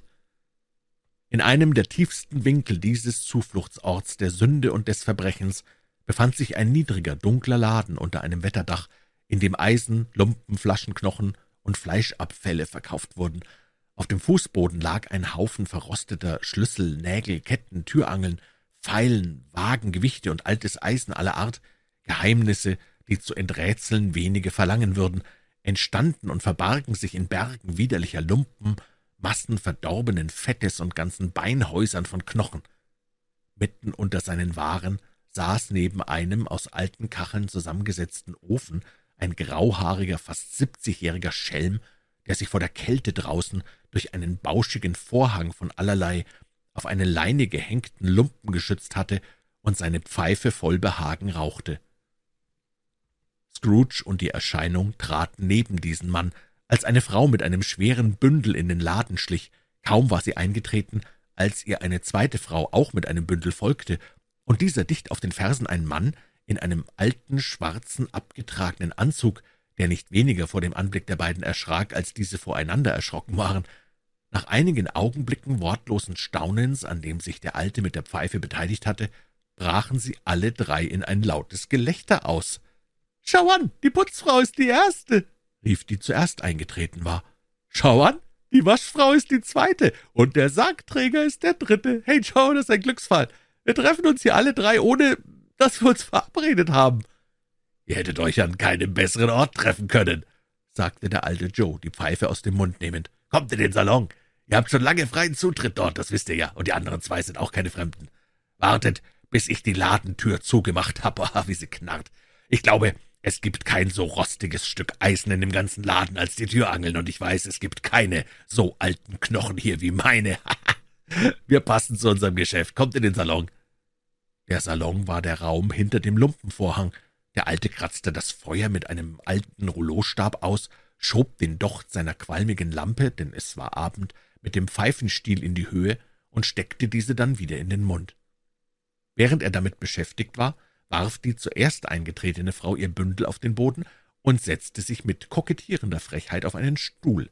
Dann legte sie die Hände auf die Knie und sah die beiden anderen herausfordernd an.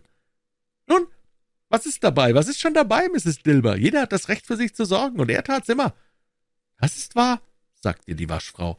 »Keiner tat es eifriger.« »Na, warum gafft ihr da einander an, als hättet ihr Bange, wer der Schlauere seid? Wir wollen doch nicht einander die Augen aushacken, denke ich.« »Nein, gewiss nicht«, sagten Mrs. Dilber und der Mann wie aus einem Mund.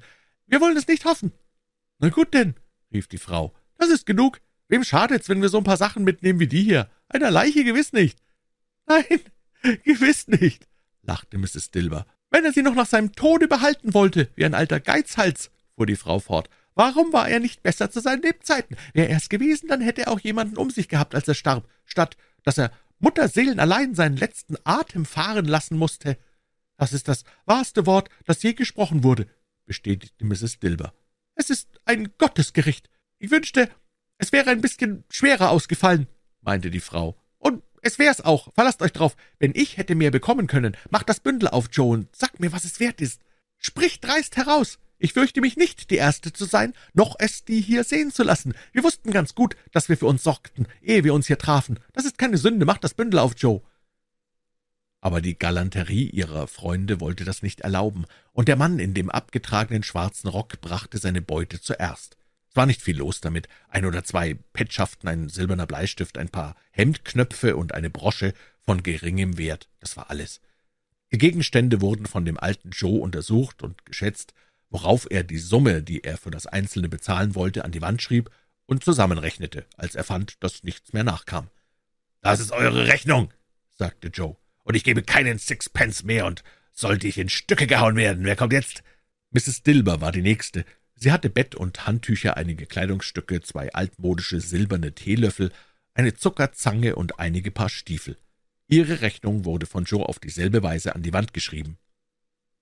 »Damen gebe ich immer zu viel. Es ist meine Schwäche, und ich richte mich nicht damit zugrunde«, sagte der alte Joe. »Hier ist eure Rechnung. Wollt ihr einen Pfennig mehr dafür haben und es darauf ankommen lassen? Es täte mir so leid, so nobel gewesen zu sein, und ich zöge euch eine halbe Krone ab.« »Und nun mach mein Bündel auf, Joe«, drängte die erste. Joe kniete nieder, um bequemer das Bündel öffnen zu können, und nachdem er viele, viele Knoten aufgemacht hatte, zog er eine große, schwere Rolle von einem dunklen Stoff heraus. »Was ist das?« staunte Joe. »Bettgardinen?« »Ja«, rief das Weib lachend und sich vorbeugend. »Bettgardinen!« »Ihr wollt doch nicht sagen, ihr hättet sie heruntergenommen, wie er dort lag«, sagte Joe. »Ja, freilich«, sagte das Weib. »Warum auch nicht? Ihr seid geboren, euer Glück zu machen, und ihr werdet's auch. Ich werde doch wahrhaftig meine Hand nicht leer einstecken, wenn ich sie nur auszustrecken brauche, um was zu kriegen, um so eines Mannes willen wie der war. Wahrhaftig nicht, Joe, antwortete das Weib ruhig. Lass kein Öl auf die Bettdecken tropfen. Seine Bettdecken? fragte Joe. Von wem sollen sie denn sonst sein? entgegnete das Weib. Er wird auch ohne die nicht frieren, das behaupte ich. Er starb doch nicht etwa an etwas Ansteckendem, fragte der alte Joe bedenklich, seine Beschäftigung unterbrechend und sie anblickend. Das braucht ihr nicht zu befürchten, antwortete die Frau. Ich hatte ihn nicht so lieb, dass ich dann bei ihm geblieben wäre, um solcher Lumpen willen. Ha! Ihr könnt durch das Hemd gucken, bis euch eure Augen wehtun. Ihr findet kein Loch darin und keine dünne Stelle. Es ist das Beste, was er hatte. Und sein ist's auch. Sie hätten's verdorben, wenn ich nicht gewesen wäre. Was meint ihr mit verderben? fragte der alte Joe. Nun, ihm das Hemd in das Grab mitgeben, was sonst? erwiderte die Frau lachend. Es war da einer dumm genug, es ihm anzuziehen, aber ich zog's ihm wieder aus. Wenn Cartoon zu sowas nicht gut genug ist, weiß ich nicht, was er sonst gut wäre. Er steht einer Leiche ebenso gut. Er kann nicht hässlicher aussehen, als er darin aussah. Scrooge hörte das Gespräch mit Grausen an, wie sie da um ihren Raub herum in dem kärglichen Lampenlicht des Alten saßen, betrachtete er sie mit einem Ekel und einem Abscheu, der nicht größer hätte sein können, wenn es scheußliche Dämonen gewesen wären, die um die Leiche selbst feilschten lachte dieselbe Frau, als der alte Joe einen alten flanellenen Geldbeutel herauslangte und jedem den Preis des Raubes auf den Fußboden hinzählte. Das ist das Ende von der Geschichte, seht ihr? Er scheuchte jeden von sich, solange er lebte, um uns zu nützen, da er tot ist. Geist, sagte Scrooge vom Fuß bis zum Scheitel zitternd, ich versteh dich, das Los dieses Unglücklichen könnte das meinige sein. Mein Leben geht jetzt auf diese Szene zu, gnädiger Himmel, was ist das? Er fuhr entsetzt zurück, denn die Szene hatte sich verändert, und er stand dicht vor einem Bett, einem einsamen, unverhängten Bett, in dem unter einer groben Decke etwas Verhülltes lag, das obgleich stumm in einer grauenerregenden Sprache verkündete, was es war. Das Zimmer war sehr dunkel, zu dunkel, um etwas sicher erkennen zu können, obgleich sich Scrooge einem geheimen Gefühl folgend voll Begier umsah, um zu wissen, was für ein Zimmer es sei. Ein bleiches Licht, das von draußen hereinströmte, fiel gerade auf das Bett, und auf diesem geplündert und beraubt, unbewacht und unbeweint, lag die Leiche dieses Mannes. Scrooge blickte die Erscheinung an. Ihre regungslose Hand wies auf das Haupt des Leichnams. Die Decke war so sorglos zurechtgelegt, dass das geringste Verschieben, die leiseste Berührung von Scrooges Fingern das Antlitz enthüllt hätte. Er dachte daran, empfand, wie leicht es geschehen könnte, und sehnte sich, es zu tun, aber er hatte ebenso wenig die Kraft, die Hülle wegzuziehen, wie den Geist von seiner Seite zu entlassen. O kalter, starrer, schrecklicher Tod, hier richte deinen Altar auf und umgib ihn mit den Schrecken, über die du verfügst, denn dies ist dein Reich. Aber dem geliebten und verehrten Haupt kannst du kein Haar krümmen, von ihm kannst du keinen Zug widerlich machen, auch wenn die Hand schwer ist und herabsinkt, wenn man sie fallen lässt, auch wenn das Herz und der Puls schweigen, die Hand war offen und barmherzig, das Herz war offen und warm und gut, und der Puls ein menschlicher. Töte, Schatten, töte, und sieh, wie seine guten Taten aus der Todeswunde hervorströmen, um in der Welt ein unsterbliches Leben auszusäen. Es war nicht etwa eine Stimme, die diese Worte in Scrooges Ohr flüsterte, aber doch hörte er sie, während er auf das Bett starrte. Er dachte, wenn dieser Mann jetzt wieder erweckt werden könnte, was würde wohl sein erster Gedanke sein? Nur Geiz, Hartherzigkeit, habgierige Sorge? Ein schönes Ende haben sie ihm bereitet. Er lag in dem düsteren, leeren Haus, und kein Mann, kein Weib, kein Kind war da, um zu sagen, er war gütig gegen mich in dem und in jenem, und dieses einen gütigen Wortes gedenkend, will ich seiner warten. Eine Katze kratzte an der Tür, und die Ratten nagten und raschelten unter dem Kamin. Was sie in dem Gemach des Todes wollten und warum sie so unruhig waren, wagte Scrooge nicht auszudenken. Geist, sagte er, dies ist ein schrecklicher Ort, wenn ich ihn verlasse, werde ich nicht seine Lehre vergessen. Glaub mir, lass uns gehen. Immer noch wies der Geist mit regungslosem Finger auf das Haupt der Leiche. Ich verstehe dich, antwortete Scrooge, und ich täte es, wenn ich könnte, aber ich habe nicht die Kraft dazu, Geist, ich habe die Kraft nicht dazu. Wieder schien ihn der Geist anzublicken.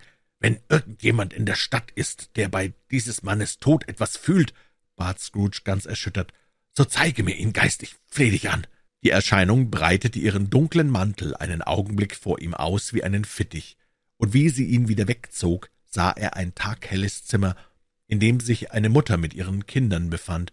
Sie wartete auf jemandes Kommen in ängstlicher Hoffnung, denn sie ging im Zimmer auf und ab, erschrak bei jedem Geräusch, sah zum Fenster hinaus, blickte nach der Uhr, versuchte umsonst sich zu beschäftigen und konnte kaum die Stimmen der spielenden Kinder ertragen. Endlich vernahm sie das lang ersehnte Klopfen an der Haustür, und als sie hinausgehen wollte, kam ihr der Gatte entgegen. Sein Gesicht war abgehärmt und bekümmert, obgleich er noch jung war. Es zeigte sich jetzt ein merkwürdiger Ausdruck darin, eine Art ernster Freude, deren er sich schämte und die er zu verbergen bestrebt war.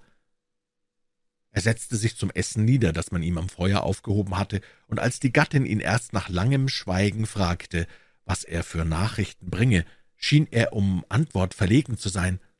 »Sind es gute?« fragte sie, »oder schlechte?« »Schlechte«, gab er zur Antwort. »Sind wir ganz zugrunde gerichtet?« »Nein, noch ist Hoffnung vorhanden, Caroline.« »Wenn er sich erweichen lässt«, rief sie erstaunt, »dann ist noch Hoffnung da. Nichts ist hoffnungslos, wenn ein solches Wunder geschehen ist.« »Für ihn ist es zu spät, Erbarmen zu zeigen«, sagte der Gatte. »Er ist tot.« wenn ihr Gesicht Wahrheit sprach, so war sie ein mildes und geduldiges Wesen, aber sie war doch dankbar dafür in ihrem Herzen und sprach es mit gefalteten Händen aus. Doch schon im nächsten Augenblick bat sie Gott, dass er ihr verzeihen möge und bereute es, aber das erste Gefühl war die Stimme ihres Herzens gewesen. Was mir die halb betrunkene Frau gestern Abend meldete, als ich ihn sprechen und um eine Woche Aufschub bitten wollte und was ich nur für einen bloßen Vorwand hielt, um mich abzuweisen, erweist sich jetzt als die reine Wahrheit. Er war nicht nur sehr krank, er lag schon im Sterben. Auf wen wird unsere Schuld übergehen? Ich weiß es nicht, aber noch vor dieser Zeit werden wir das Geld haben, und selbst wenn dies nicht einträfe, wäre es fast unwahrscheinlich großes Pech, in seinem Erben einen ebenso unbarmherzigen Gläubiger zu finden. Wir können heut Nacht leichteren Herzens schlafen, Caroline. Ja, Sie mochten es verhehlen, wie sie wollten, ihre Herzen waren leichter, die Gesichter der Kinder, die sich still um die Eltern drängten, um zu hören, was sie so wenig verstanden, erhellten sich, und alle wurden glücklicher durch dieses Mannes Tod. Das einzige von diesem Ereignis hervorgerufene Gefühl, das ihm der Geist zeigen konnte, war also eins der Freude. »Lass mich ein zärtliches, bei einem Todesfall empfundenes Gefühl sehen«, bat Scrooge, »oder mir wird dies dunkle Zimmer, das wir soeben verlassen haben, immer vor Augen bleiben.« Nun führte ihn der Geist durch mehrere Straßen, die er oft gegangen war, und indem sie vorüberschwebten, hoffte Scrooge, sich hier und da zu erblicken, aber nirgends war er zu sehen. Sie traten in Bob Cratchits Haus, dessen Wohnung sie schon früher besucht hatten, und fanden dort die Mutter mit den Kindern um das Feuer sitzen, und alles war ruhig, alles war still, sehr still. Die lärmenden kleinen Cratchits saßen stumm wie steinerne Bilder in einer Ecke und sahen auf Peter, der ein Buch vor sich hatte. Mutter und Tochter nähten, aber auch sie waren still, sehr still. Und er nahm ein Kind und stellte es in ihre Mitte. Wo hatte Scrooge diese Worte gehört? Der Knabe musste sie gelesen haben, als er und der Geist über die Schwelle traten. Warum fuhr der Leser nicht fort? Die Mutter legte ihre Arbeit auf den Tisch und führte die Hand gegen die Augen. »Die Farbe tut mir weh«, sagte sie. »Die Farbe? Ah, der arme Tiny Tim! Es geht jetzt wieder besser«, sagte Scratchits Frau.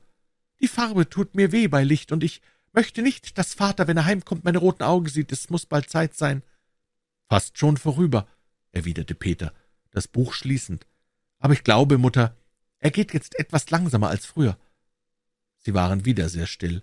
Endlich sagte sie mit einer ruhigen, heiteren Stimme, die nur ein einziges Mal zitterte, »Ich weiß, dass er mit... Ich weiß, dass er mit Tiny Tim auf der Schulter sehr schnell ging. Ich auch«, rief Peter, »oft.« »Ich auch«, stimmten die anderen ein.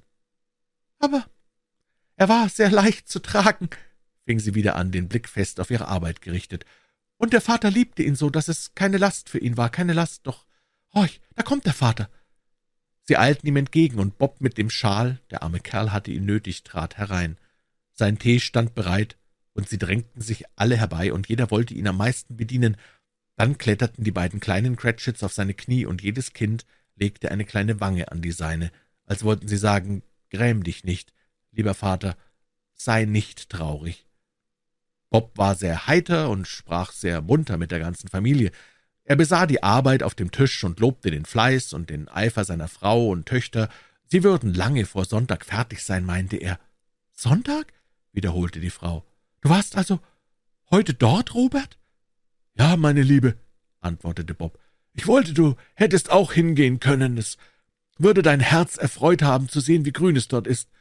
Aber du wirst es oft sehen. Ich versprach ihm, sonntags hinzugehen, mein liebes, liebes Kind, meinte Bob mein liebes Kind. Er brach auf einmal zusammen, er konnte nicht anders. Hätte er anders gekonnt, so wären er und sein Kind einander wohl weniger nahe gewesen. Er verließ die Stube und ging die Treppe hinauf in ein anderes Zimmer, das hell erleuchtet und weihnachtsmäßig aufgeputzt war. Ein Stuhl stand dicht neben dem Kind, und man sah, dass vor kurzem jemand dagewesen war. Der arme Bob setzte sich nieder, und als er ein wenig nachgedacht und sich gefasst hatte, küsste er das kleine, kalte Gesicht, er war versöhnt mit dem Geschehen und ging wieder hinunter, ganz heiter. Sie setzten sich um das Feuer und unterhielten sich, die Mädchen und Mutter arbeiteten fort. Bob erzählte ihnen von Scrooges Neffen und seiner außerordentlichen Freundlichkeit, obwohl er ihn kaum ein einziges Mal gesehen habe. Er habe ihn heute auf der Straße getroffen, und als er bemerkt, dass er ein wenig niedergeschlagen aussehe, habe er ihn gefragt, was ihn bekümmere. Hierauf, sagte Bob, Erzählt ich es ihm, denn er ist der freundlichste junge Herr, den ich kenne. Ich bedauere Sie herzlich, Mr. Cratchit, sagte er, und auch Ihre gute Frau. Übrigens, wie er das wissen kann, möchte ich wissen. Was soll er wissen, mein Lieber? Nun, dass du eine gute Frau bist, antwortete Bob. Jedermann weiß das, meinte Peter. Sehr gut bemerkt, mein Junge, rief Bob. Ich hoffe, es ist so. Herzlich bedauere ich Ihre gute Frau, sagte er. Wenn ich Ihnen auf irgendeine Weise behilflich sein kann, setzte er hinzu, indem er mir seine Karte gab. Hier ist meine Adresse, kommen Sie nur zu mir. Nun ist es nicht grad darum, sprach Bob, weil er etwas für uns tun könnte, sondern mehr wegen seiner herzlichen Weise, dass ich mich darüber so freute. Es schien wirklich, als habe er unseren Tiny Tim gekannt und fühle mit uns. Er ist gewiss eine gute Seele, sagte Mrs. Cratchit. Du würdest das noch eher erkennen, meine Liebe, antwortete Bob, wenn du ihn sähst und mit ihm sprächest. Es sollte mich nicht wundern, wenn er Peter eine bessere Stelle verschaffte. Denk an meine Worte. Nun, höre nur, Peter, sagte Mrs. Cratchit. Und dann, rief eines der Mädchen, wird sich Peter nach einer Frau umsehen. Ach, sei still, antwortete Peter lachend. Nun, das kann schon kommen, sagte Bob. Doch bis dahin hat er noch eine Menge Zeit, aber wie und wann wir uns auch voneinander trennen sollten, so bin ich doch überzeugt, dass keiner von uns den armen Tiny Tim vergessen wird oder diese erste Trennung, die wir erfuhren. Niemals, Vater, riefen alle. Und ich weiß, sagte Bob, ich weiß, meine Lieben, wenn wir daran denken, wie geduldig und wie sanft er war, obgleich er nur ein kleines Kind war, werden wir uns nicht so leicht zanken und den guten Tiny Tim vergessen, indem wir es tun. Nein, niemals, Vater, riefen wieder alle. Bin sehr glücklich, sagte Bob, sehr glücklich. Mrs. Cratchit küsste ihn, seine Töchter küssten ihn, die beiden kleinen Cratchits küssten ihn, und er und Peter drückten sich die Hand. Seele Tiny Tims, du warst ein Hauch von Gott. Geist, sprach Scrooge, etwas sagt mir, dass wir uns bald trennen werden. Ich weiß es, aber ich weiß nicht wie. Sag mir, wer war es, den wir auf dem Totenbett sahen? Der Geist der zukünftigen Weihnacht führte ihn wie zuvor, doch zu verschiedener Zeit, wie es ihm vorkam, und überhaupt schien in den letzten abwechselnden Gesichtern keine Zeitfolge stattzufinden, an die Zusammenkunftsorte der Geschäftsleute, aber er sah sich selber nicht. Der Geist hielt sich nirgends auf, sondern schwebte immer weiter wie nach dem Ort zu, wo Scrooge die gewünschte Lösung des Rätsels finden würde, bis ihn dieser bat, einen Augenblick zu verweilen. »Ja, dieser Hof, durch den wir jetzt eilen«, sagte Scrooge, »war einst mein Geschäft und war es lange Jahre hindurch. Ich erkenne das Haus. Lass mich sehen, was ich in den kommenden Tagen sein werde.« Der Geist stand still. Die Hand zeigte anderswohin. »Das Haus ist dort«, rief Scrooge. »Warum zeigst du anderswohin?« Der unerbitterliche Finger nahm keine andere Richtung an. Scrooge eilte nach dem Fenster seines Kontors und schaute hinein. Es war noch ein Kontor, aber nicht das seinige. Die Möbel waren nicht dieselben, und die Gestalt in dem Stuhl war nicht die seine. Die Erscheinung zeigte nach derselben Richtung wie vorher. Er trat wieder zu ihr hin, und nachsinnend, warum und wohin sie gingen, begleitete er sie, bis sie eine eiserne Pforte erreichten. Er stand still, um sich vor dem Eintreten umzusehen. Es war ein Kirchhof, hier also lag der Unglückliche unter der Erde, dessen Name er noch erfahren sollte. Der Ort war seiner würdig, rings von hohen Häusern umgeben, überwuchert von Unkraut, entsprossen dem Tod, nicht dem Leben der Vegetation, vollgepfropft von zu vielen Leichen, genährt von übersättigtem Genuss. Der Geist stand inmitten der Gräber still und deutete auf eins hinab. Scrooge näherte sich ihm bebend. Die Erscheinung war noch ganz so wie früher, aber ihm war es immer, als sähe er eine neue Bedeutung in der düsteren Gestalt. Ehe ich mich dem Stein nähere, den du mir zeigst, sagte Scrooge, beantworte mir eine Frage. Sind dies die Schatten der Dinge, die sein werden, oder nur deren, die sein können? Immer noch wies der Geist auf das Grab hin, vor dem sie standen. Die Wege des Menschen tragen ihr Ziel in sich, murmelte Scrooge aber schlägt er einen anderen Weg ein, so ändert sich das Ziel. Sag, ist es so mit dem, was du mir zeigen wirst? Der Geist blieb unbeweglich wie immer. Scrooge näherte sich schlotternd dem Grabe, und wie er der Richtung des Fingers folgte, las er auf dem Stein seinen eigenen Namen. Ebenezer Scrooge. Bin ich es, der auf jenem Bett lag? rief er in die Knie sinkend. Der Finger zeigte von dem Grabe fort auf ihn und wieder zurück. Nein, Geist, oh nein. Der Finger wies unveränderlich dorthin. Geist, rief Scrooge, sich fest an sein Gewand klammernd, ich bin nicht mehr der Mensch, der ich ehedem war. Ich will ein anderer Mensch werden, als ich vor diesem Tag gewesen bin. Warum zeigst du mir dies, wenn alle Hoffnung geschwunden ist? Zum ersten Male schien des Geistes Hand zu zittern. Guter Geist, fuhr er fort, dein eigenes Herz legt bittend für mich ein Wort ein und bedauert mich. Sag mir, dass ich durch ein verändertes Leben die Schattenbilder, die du mir gezeigt hast, ändern kann. Die gütige Hand zitterte. Ich will Weihnachten in meinem Herzen ehren. Ich will es versuchen, es zu feiern. Ich will in der Vergangenheit, in der Gegenwart und in der Zukunft leben. Die Geister von allen dreien sollen in mir lebendig sein. Ich will ihren Lehren mein Herz nicht verschließen. Oh, sag mir, dass ich die Schrift auf diesem Stein tilgen kann. In seiner Angst ergriff Scrooge die gespenstige Hand, Sie versuchte sich von ihm loszumachen, aber er war stark in seinem Flehen und hielt sie fest. Der Geist noch stärker stieß ihn zurück. Wie Scrooge die bebenden Hände zu einem letzten Flehen um Änderung seines Schicksals in die Höhe hielt, sah er die Erscheinung sich verändern. Sie wurde kleiner und kleiner und schwand zu einem Bettpfosten zusammen. Das Ende.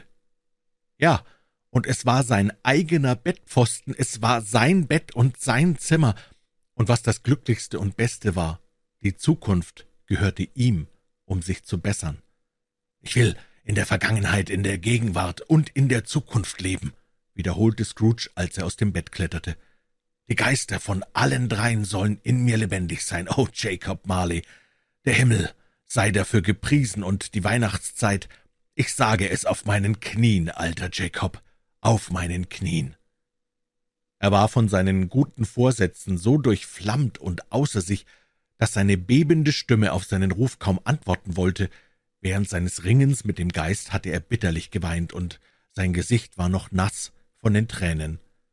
»Sie sind nicht herabgerissen«, rief Scrooge, eine der Bettgardinen an die Brust drückend. »Sie sind nicht herabgerissen, sie sind da, ich bin da. Die Schatten der Dinge, die da kommen, können vertrieben werden. Ja, ich weiß es, ich weiß es gewiss.« Während dieser ganzen Zeit beschäftigten sich seine Hände mit den Kleidungsstücken. Er zog sie verkehrt an, zerriss sie, verlegte sie und machte damit allerhand tolle Sprünge. »Ich weiß nicht, was ich tue«, rief Scrooge in einem Atem weinend und lachend und mit seinen Strümpfen einen wahren Laokuhn aus sich machend. »Ich bin leicht wie eine Feder, selig wie ein Engel, vergnügt wie ein Schulknabe, schwindlig wie ein Trunkener.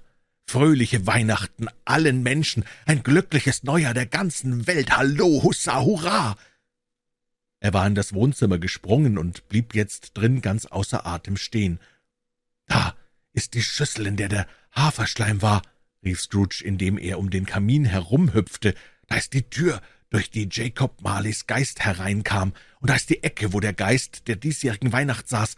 Da ist das Fenster, wo ich die ruhelosen Geister sah. Es ist alles richtig, es ist alles wahr, es ist alles geschehen. Für einen Mann, der so lange Jahre aus der Gewohnheit war, musste man es wirklich ein vortreffliches Lachen nennen, ein herrliches Lachen. Es war der Vater einer langen, langen Reihe herrlicher Lachsalven. »Ich weiß nicht, den wievielten wir heute haben«, rief Scrooge. »Ich weiß nicht, wie lange ich unter den Geistern gewesen bin. Ich weiß gar nichts. Ich bin wie ein neugeborenes Kind. Es schadet nichts. Es ist mir einerlei. Ich will lieber ein Kind sein. Hallo, Hussa, hurra!« Er wurde in seinen Freudenausbrüchen von dem Geläut der Kirchenglocken unterbrochen, die ihm so fröhlich zu klingen schienen wie nie vorher. Bim bam, kling klang, bim bam. Nein, es war zu herrlich, zu herrlich. Er lief zum Fenster, öffnete es und steckte den Kopf hinaus. Kein Nebel, ein klarer, lustig heller, frisch froher Morgen, eine Kälte, die dem Blut einen Tanz vorpfiff, goldenes Sonnenlicht, ein himmlischer Himmel, lieblich erquickende Luft, fröhliche Glocken, oh wie herrlich, wie herrlich. Was denn heute für ein Tag? rief Scrooge einem Knaben in Sonntagskleidern zu der unterm Fenster stand. »Wie?« Fragte der Knabe mit der allergrößten Verwunderung. »Was ist heute für ein Tag, mein Junge?« fragte Scrooge. »Heute?« antwortete der Knabe. »Nun, Christtag.« »Es ist Christtag«, sagte Scrooge zu sich selber. »Ich habe ihn also nicht versäumt. Die Geister haben alles in einer Nacht erledigt. Sie können alles, was sie wollen, natürlich, natürlich. Heda, mein Junge.« »Was denn?« antwortete der Knabe. »Kennst du des Geflügelhändlers Laden in der zweitnächsten Straße an der Ecke?« Fragte Scrooge. »He, warum denn nicht?« antwortete der Junge. »Ein gescheiter Junge«, nickte Scrooge. »Ein merkwürdiger Junge. Weißt du nicht, ob der Preistruthahn, der dort hing, verkauft ist? Nicht der kleine Preistruthahn, der große.« »Was? Der so groß ist wie ich?« entgegnete der Junge. »Was für ein lieber Junge«, lächelte Scrooge. »Es ist eine Freude, mit ihm zu sprechen, freilich wohl, mein Prachtjunge.« »Der äh, hängt noch dort«, antwortete der Junge. »Ist's wahr?« sagte Scrooge. »Dann lauf und kauf ihn!« »Hat sich was?« spottete der Junge. »Nein, nein«, sagte Scrooge, »es ist mein Ernst. Geh hin und kaufe ihn und sag, Sie sollen ihn hierher bringen, dass ich Ihnen dann die Adresse geben kann, wohin Sie ihn tragen sollen. Komm mit dem Träger wieder her, und ich gebe dir einen Schilling. Kommst du rascher als in fünf Minuten zurück, bekommst du eine halbe Krone.« Der Bengel verschwand wie ein Blitz. »Ich will ihn Bob Cratchit schicken«, flüsterte Scrooge, sich die Hände reibend und fast vor Lachen platzend. Er soll nicht wissen, wer ihn schickt. Er ist zweimal so groß wie Tiny Tim. Einen Witz wie den hat's noch nie gegeben. Als er die Adresse schrieb, zitterte seine Hand, aber er schrieb so gut es ging und stieg die Treppen hinab, um die Haustür zu öffnen und den Truthahn zu erwarten. Wie er dastand, fiel sein Auge auf den Türklopfer.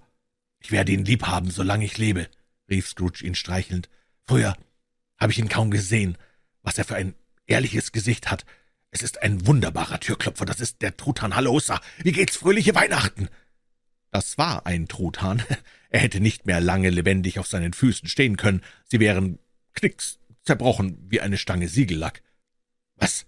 Das ist ja fast unmöglich, den nach Camden Town zu tragen«, sagte Scrooge. »Ihr müsst einen Wagen nehmen.« Das Lachen, mit dem er dies sagte, und das Lachen, mit dem er den Truthahn bezahlte, und das Lachen, mit dem er den Wagen bezahlte, und das Lachen, mit dem er dem Jungen sein Trinkgeld gab, wurde nur noch von dem Lachen übertroffen, mit dem er sich atemlos in seinen Stuhl niedersetzte und lachte, bis ihm die Tränen die Backen herunterliefen. Das Rasieren war keine Kleinigkeit, denn seine Hand zitterte immer noch sehr, und Rasieren verlangt große Aufmerksamkeit, auch wenn man nicht gerade währenddessen tanzt. Aber selbst wenn er sich die Nasenspitze weggeschnitten hätte, würde er ein Stückchen Pflaster draufgeklebt und sich damit zufrieden gegeben haben. Er zog seine besten Kleider an und trat endlich auf die Straße. Die Leute strömten gerade aus ihren Häusern, wie er es gesehen hatte, als er den Geist der diesjährigen Weihnacht begleitete, und mit auf dem Rücken zusammengeschlagenen Händen durch die Straßen gehend, blickte Scrooge jeden mit einem freundlichen Lächeln an. Er sah so unwiderstehlich freundlich aus, dass drei oder vier lustige Leute zu ihm sagten, »Guten Morgen, Sir, fröhliche Weihnachten!« Und Scrooge sagte oft nachher, dass von allen lieblichen Klängen, die er je gehört, dieser seinem Ohr am lieblichsten geklungen hätte. Er war nicht weit gegangen, als er denselben stattlichen Herrn auf sich zukommen sah, der am Tage vorher in sein Kontor getreten war, mit den Worten »Scrooge und Marley, glaube ich.« Es gab ihm förmlich einen Stich ins Herz, als er dachte, wie ihn wohl der alte Herr beim Vorübergehen ansehen würde, aber er wusste, welchen Weg er zu gehen hatte, und ging ihn. »Lieber Herr«, rief Scrooge, schneller laufend und den alten Herrn an beiden Händen ergreifend, »wie geht es Ihnen? Ich hoffe, Sie hatten gestern einen guten Tag? Es war sehr freundlich von Ihnen. Ich wünsche Ihnen fröhliche Weihnachten, Sir.« »Mr. Scrooge?« »Ja«, sagte Scrooge, »so ist mein Name, und ich fürchte, er klingt Ihnen nicht sehr angenehm. Erlauben Sie, dass ich Sie um Verzeihung bitte, und wollen Sie die Güte haben...« Hier flüsterte ihm Scrooge etwas ins Ohr. »Himmel!« rief der Herr, als ob ihm der Atem ausgeblieben wäre. »Mein lieber Mr. Scrooge, ist das Ihr Ernst?« »Wenn es Ihnen beliebt«, sagte Scrooge. »Keinen Penny weniger. Es sind viele Rückstände dabei, ich versichere es Ihnen. Wollen Sie die Güte haben?« »Bester Herr«, sagte der andere ihm die Hand schüttelnd, »ich weiß nicht, was ich zu einer solchen Freigebigkeit sagen soll.« »Ich bitte, sagen Sie gar nichts dazu«, antwortete Scrooge. »Besuchen Sie mich. Wollen Sie mich besuchen?« »Herzlich gern«, rief der alte Herr, und man sah, es war ihm ernst mit dieser Versicherung. »Ich danke Ihnen sehr«, sagte Scrooge. »Ich bin Ihnen sehr verbunden. Ich danke Ihnen tausendmal. Leben Sie recht wohl.« Er ging in die Kirche, ging durch die Straßen, sah die Leute hin und her laufen, klopfte Kindern die Wange, sprach mit Bettlern, spähte hinab in die Küchen und lugte hinauf zu den Fenstern der Häuser, und er fand, dass ihm alles das Vergnügen bereiten könne. Er hätte es sich nie träumen lassen, dass ihn ein Spaziergang oder sonst etwas so glücklich machen könnte. Nachmittags lenkte er seine Schritte nach der Wohnung seines Neffen. Er ging wohl ein Dutzendmal an der Tür vorüber, ehe er den Mut hatte anzuklopfen. Endlich fasste er sich ein Herz und klopfte. »Ist dein Herr zu Hause, liebes Kind?« sagte Scrooge zu dem Mädchen, ein nettes Mädchen, wahrhaftig. »Ja, Sir.« »Wo ist er, liebes Kind?« sagte Scrooge. »Er ist in dem Speisezimmer, Sir, mit Madame. Ich will Sie hinaufführen, wenn Sie erlauben.« »Danke, danke. Er, er kennt mich«, sagte Scrooge, mit der Hand schon auf der Türklinke. »Ich will gleich eintreten, liebes Kind.« Er machte die Tür leise auf und steckte den Kopf hinein. Sie betrachteten gerade den Speisetisch, der mit großem Aufwand gedeckt war, denn junge Hausfrauen sind immer sehr bedacht darauf und sehen gern alles in hübschester Ordnung. »Fred«, rief Scrooge. »Heiliger Himmel!« wie seine Nichte erschrak. Scrooge hatte in dem Augenblick vergessen, dass sie mit dem Fußbänkchen in der Ecke gesessen hatte, sonst hätte er es um keinen Preis getan. »Potztausend«, rief Fred. »Wer kommt da?« »Ich bin's, dein Onkel Scrooge. Ich, ich komme zum Essen. Willst du mich hereinlassen, Fred?« Ihn hereinlassen. Es war nur gut, dass er ihm nicht den Arm abriss. Er war in fünf Minuten wie zu Hause. Nichts konnte herzlicher sein als die Begrüßung seines Neffen, und auch seine Nichte empfing ihn nicht minder herzlich. Auch Topper, als er kam, auch die runde Schwester, als sie kam, und alle, wie sie nach der Reihe kamen. Wundervolle Gesellschaft, wundervolle Spiele, wundervolle Eintracht, wundervolle Glückseligkeit. Aber am anderen Morgen war Scrooge früh in seinem Kontor. Oh, er war gar früh da. Zuerst dort zu sein und Bob Cratchit beim zu spät kommen zu erwischen, das war's, worauf sein Sinn stand, und es gelang ihm wahrhaftig. Die Uhr schlug neun, kein Bob. Ein Viertel nach neun. Kein Bob. Er kam volle achtzehn und eine halbe Minute zu spät. Scrooge hatte seine Türe weit offen stehen lassen, damit er ihn in das Verlies eintreten sähe. Bobs Hut war vom Kopf, ehe er die Tür öffnete, auch der Schal von seinem Hals. Im Nu saß er auf seinem Stuhl und äh, jagte mit der Feder über das Papier, als wollte er versuchen, neun Uhr einzuholen. »Heda!« rief Scrooge, so gut es ging, seine gewohnte Stimme nachahmend. »Was soll das heißen, dass Sie zu spät kommen?« »Es tut mir leid, Sir«, sagte Bob. »Ich hab mich verspätet.« »So«, sagte Scrooge. »Ja, das kommt mir auch so vor. Hier herein, wenn's gefällig ist.« »Es, es ist nur einmal im Jahr, Sir«, sagte Bob, aus dem Verlies hereintretend. »Es soll nicht wieder vorkommen. Ich war ein bisschen lustig gestern, Sir.« »Nun, ich will Ihnen etwas sagen, Freundchen«, sagte Scrooge. »Ich kann das nicht länger mit ansehen, und daher«, fuhr er fort, von seinem Stuhl springend und Bob einen solchen Stoß vor die Brust gebend, dass er wieder in das Verlies zurückstolperte. »Und daher will ich Ihren Salar erhöhen.« Bob zitterte und trat dem Lineal etwas näher. Er hatte einen kurzen Gedanken, Scrooge damit eins auf den Kopf zu geben, ihn festzuhalten und die Leute im Hof um Beistand und um eine Zwangsjacke anzurufen. »Fröhliche Weihnachten, Bob«, sagte Scrooge mit einem Ernst, der nicht missverstanden werden konnte, indem er ihm auf die Achsel klopfte. »Fröhlichere Weihnachten, Bob, als ich Sie so manches Jahr hab feiern lassen. Ich will Ihr Salar erhöhen und mich bemühen, Ihrer Familie unter die Arme zu greifen. Wir wollen heute Nachmittag bei einem dampfenden Weihnachtspunsch über Ihre Angelegenheiten sprechen, Bob. Schüren Sie das Feuer an und kaufen Sie eine andere Kohlenschaufel, ehe Sie wieder einen Punkt auf ein I machen, Bob Cratchit.« Scrooge war besser als sein Wort. Er tat nicht nur alles, was er versprochen hatte, sondern noch mehr, und für Tiny Tim, der nicht starb, wurde er ein zweiter Vater. Er wurde ein so guter Freund und ein so guter Mensch, wie nur die liebe alte City oder jedes andere liebe alte Städtchen oder Dorf in der lieben alten Welt je einen Freund und Menschen gesehen hat. Einige Leute lachten, als sie ihn so verändert sahen, aber er ließ sie lachen und kümmerte sich wenig darum, denn er war klug genug zu wissen, dass nichts Gutes in dieser Welt geschehen kann, worüber nicht von vornherein einige Leute lachen müssen, und da er wusste, dass solche Leute doch blind bleiben würden, so dachte er bei sich, es wäre besser, sie legten ihre Gesichter durch Lachen in Falten, als dass sie es auf weniger anziehende Weise täten. Sein eigenes Herz lachte, und damit war er vollauf zufrieden. Er hatte keinen ferneren Verkehr mit Geistern, sondern lebte von jetzt an nach dem Grundsatz gänzlicher Enthaltsamkeit, und immer sagte man von ihm, er wisse Weihnachten recht zu feiern, wenn es überhaupt ein Mensch wisse.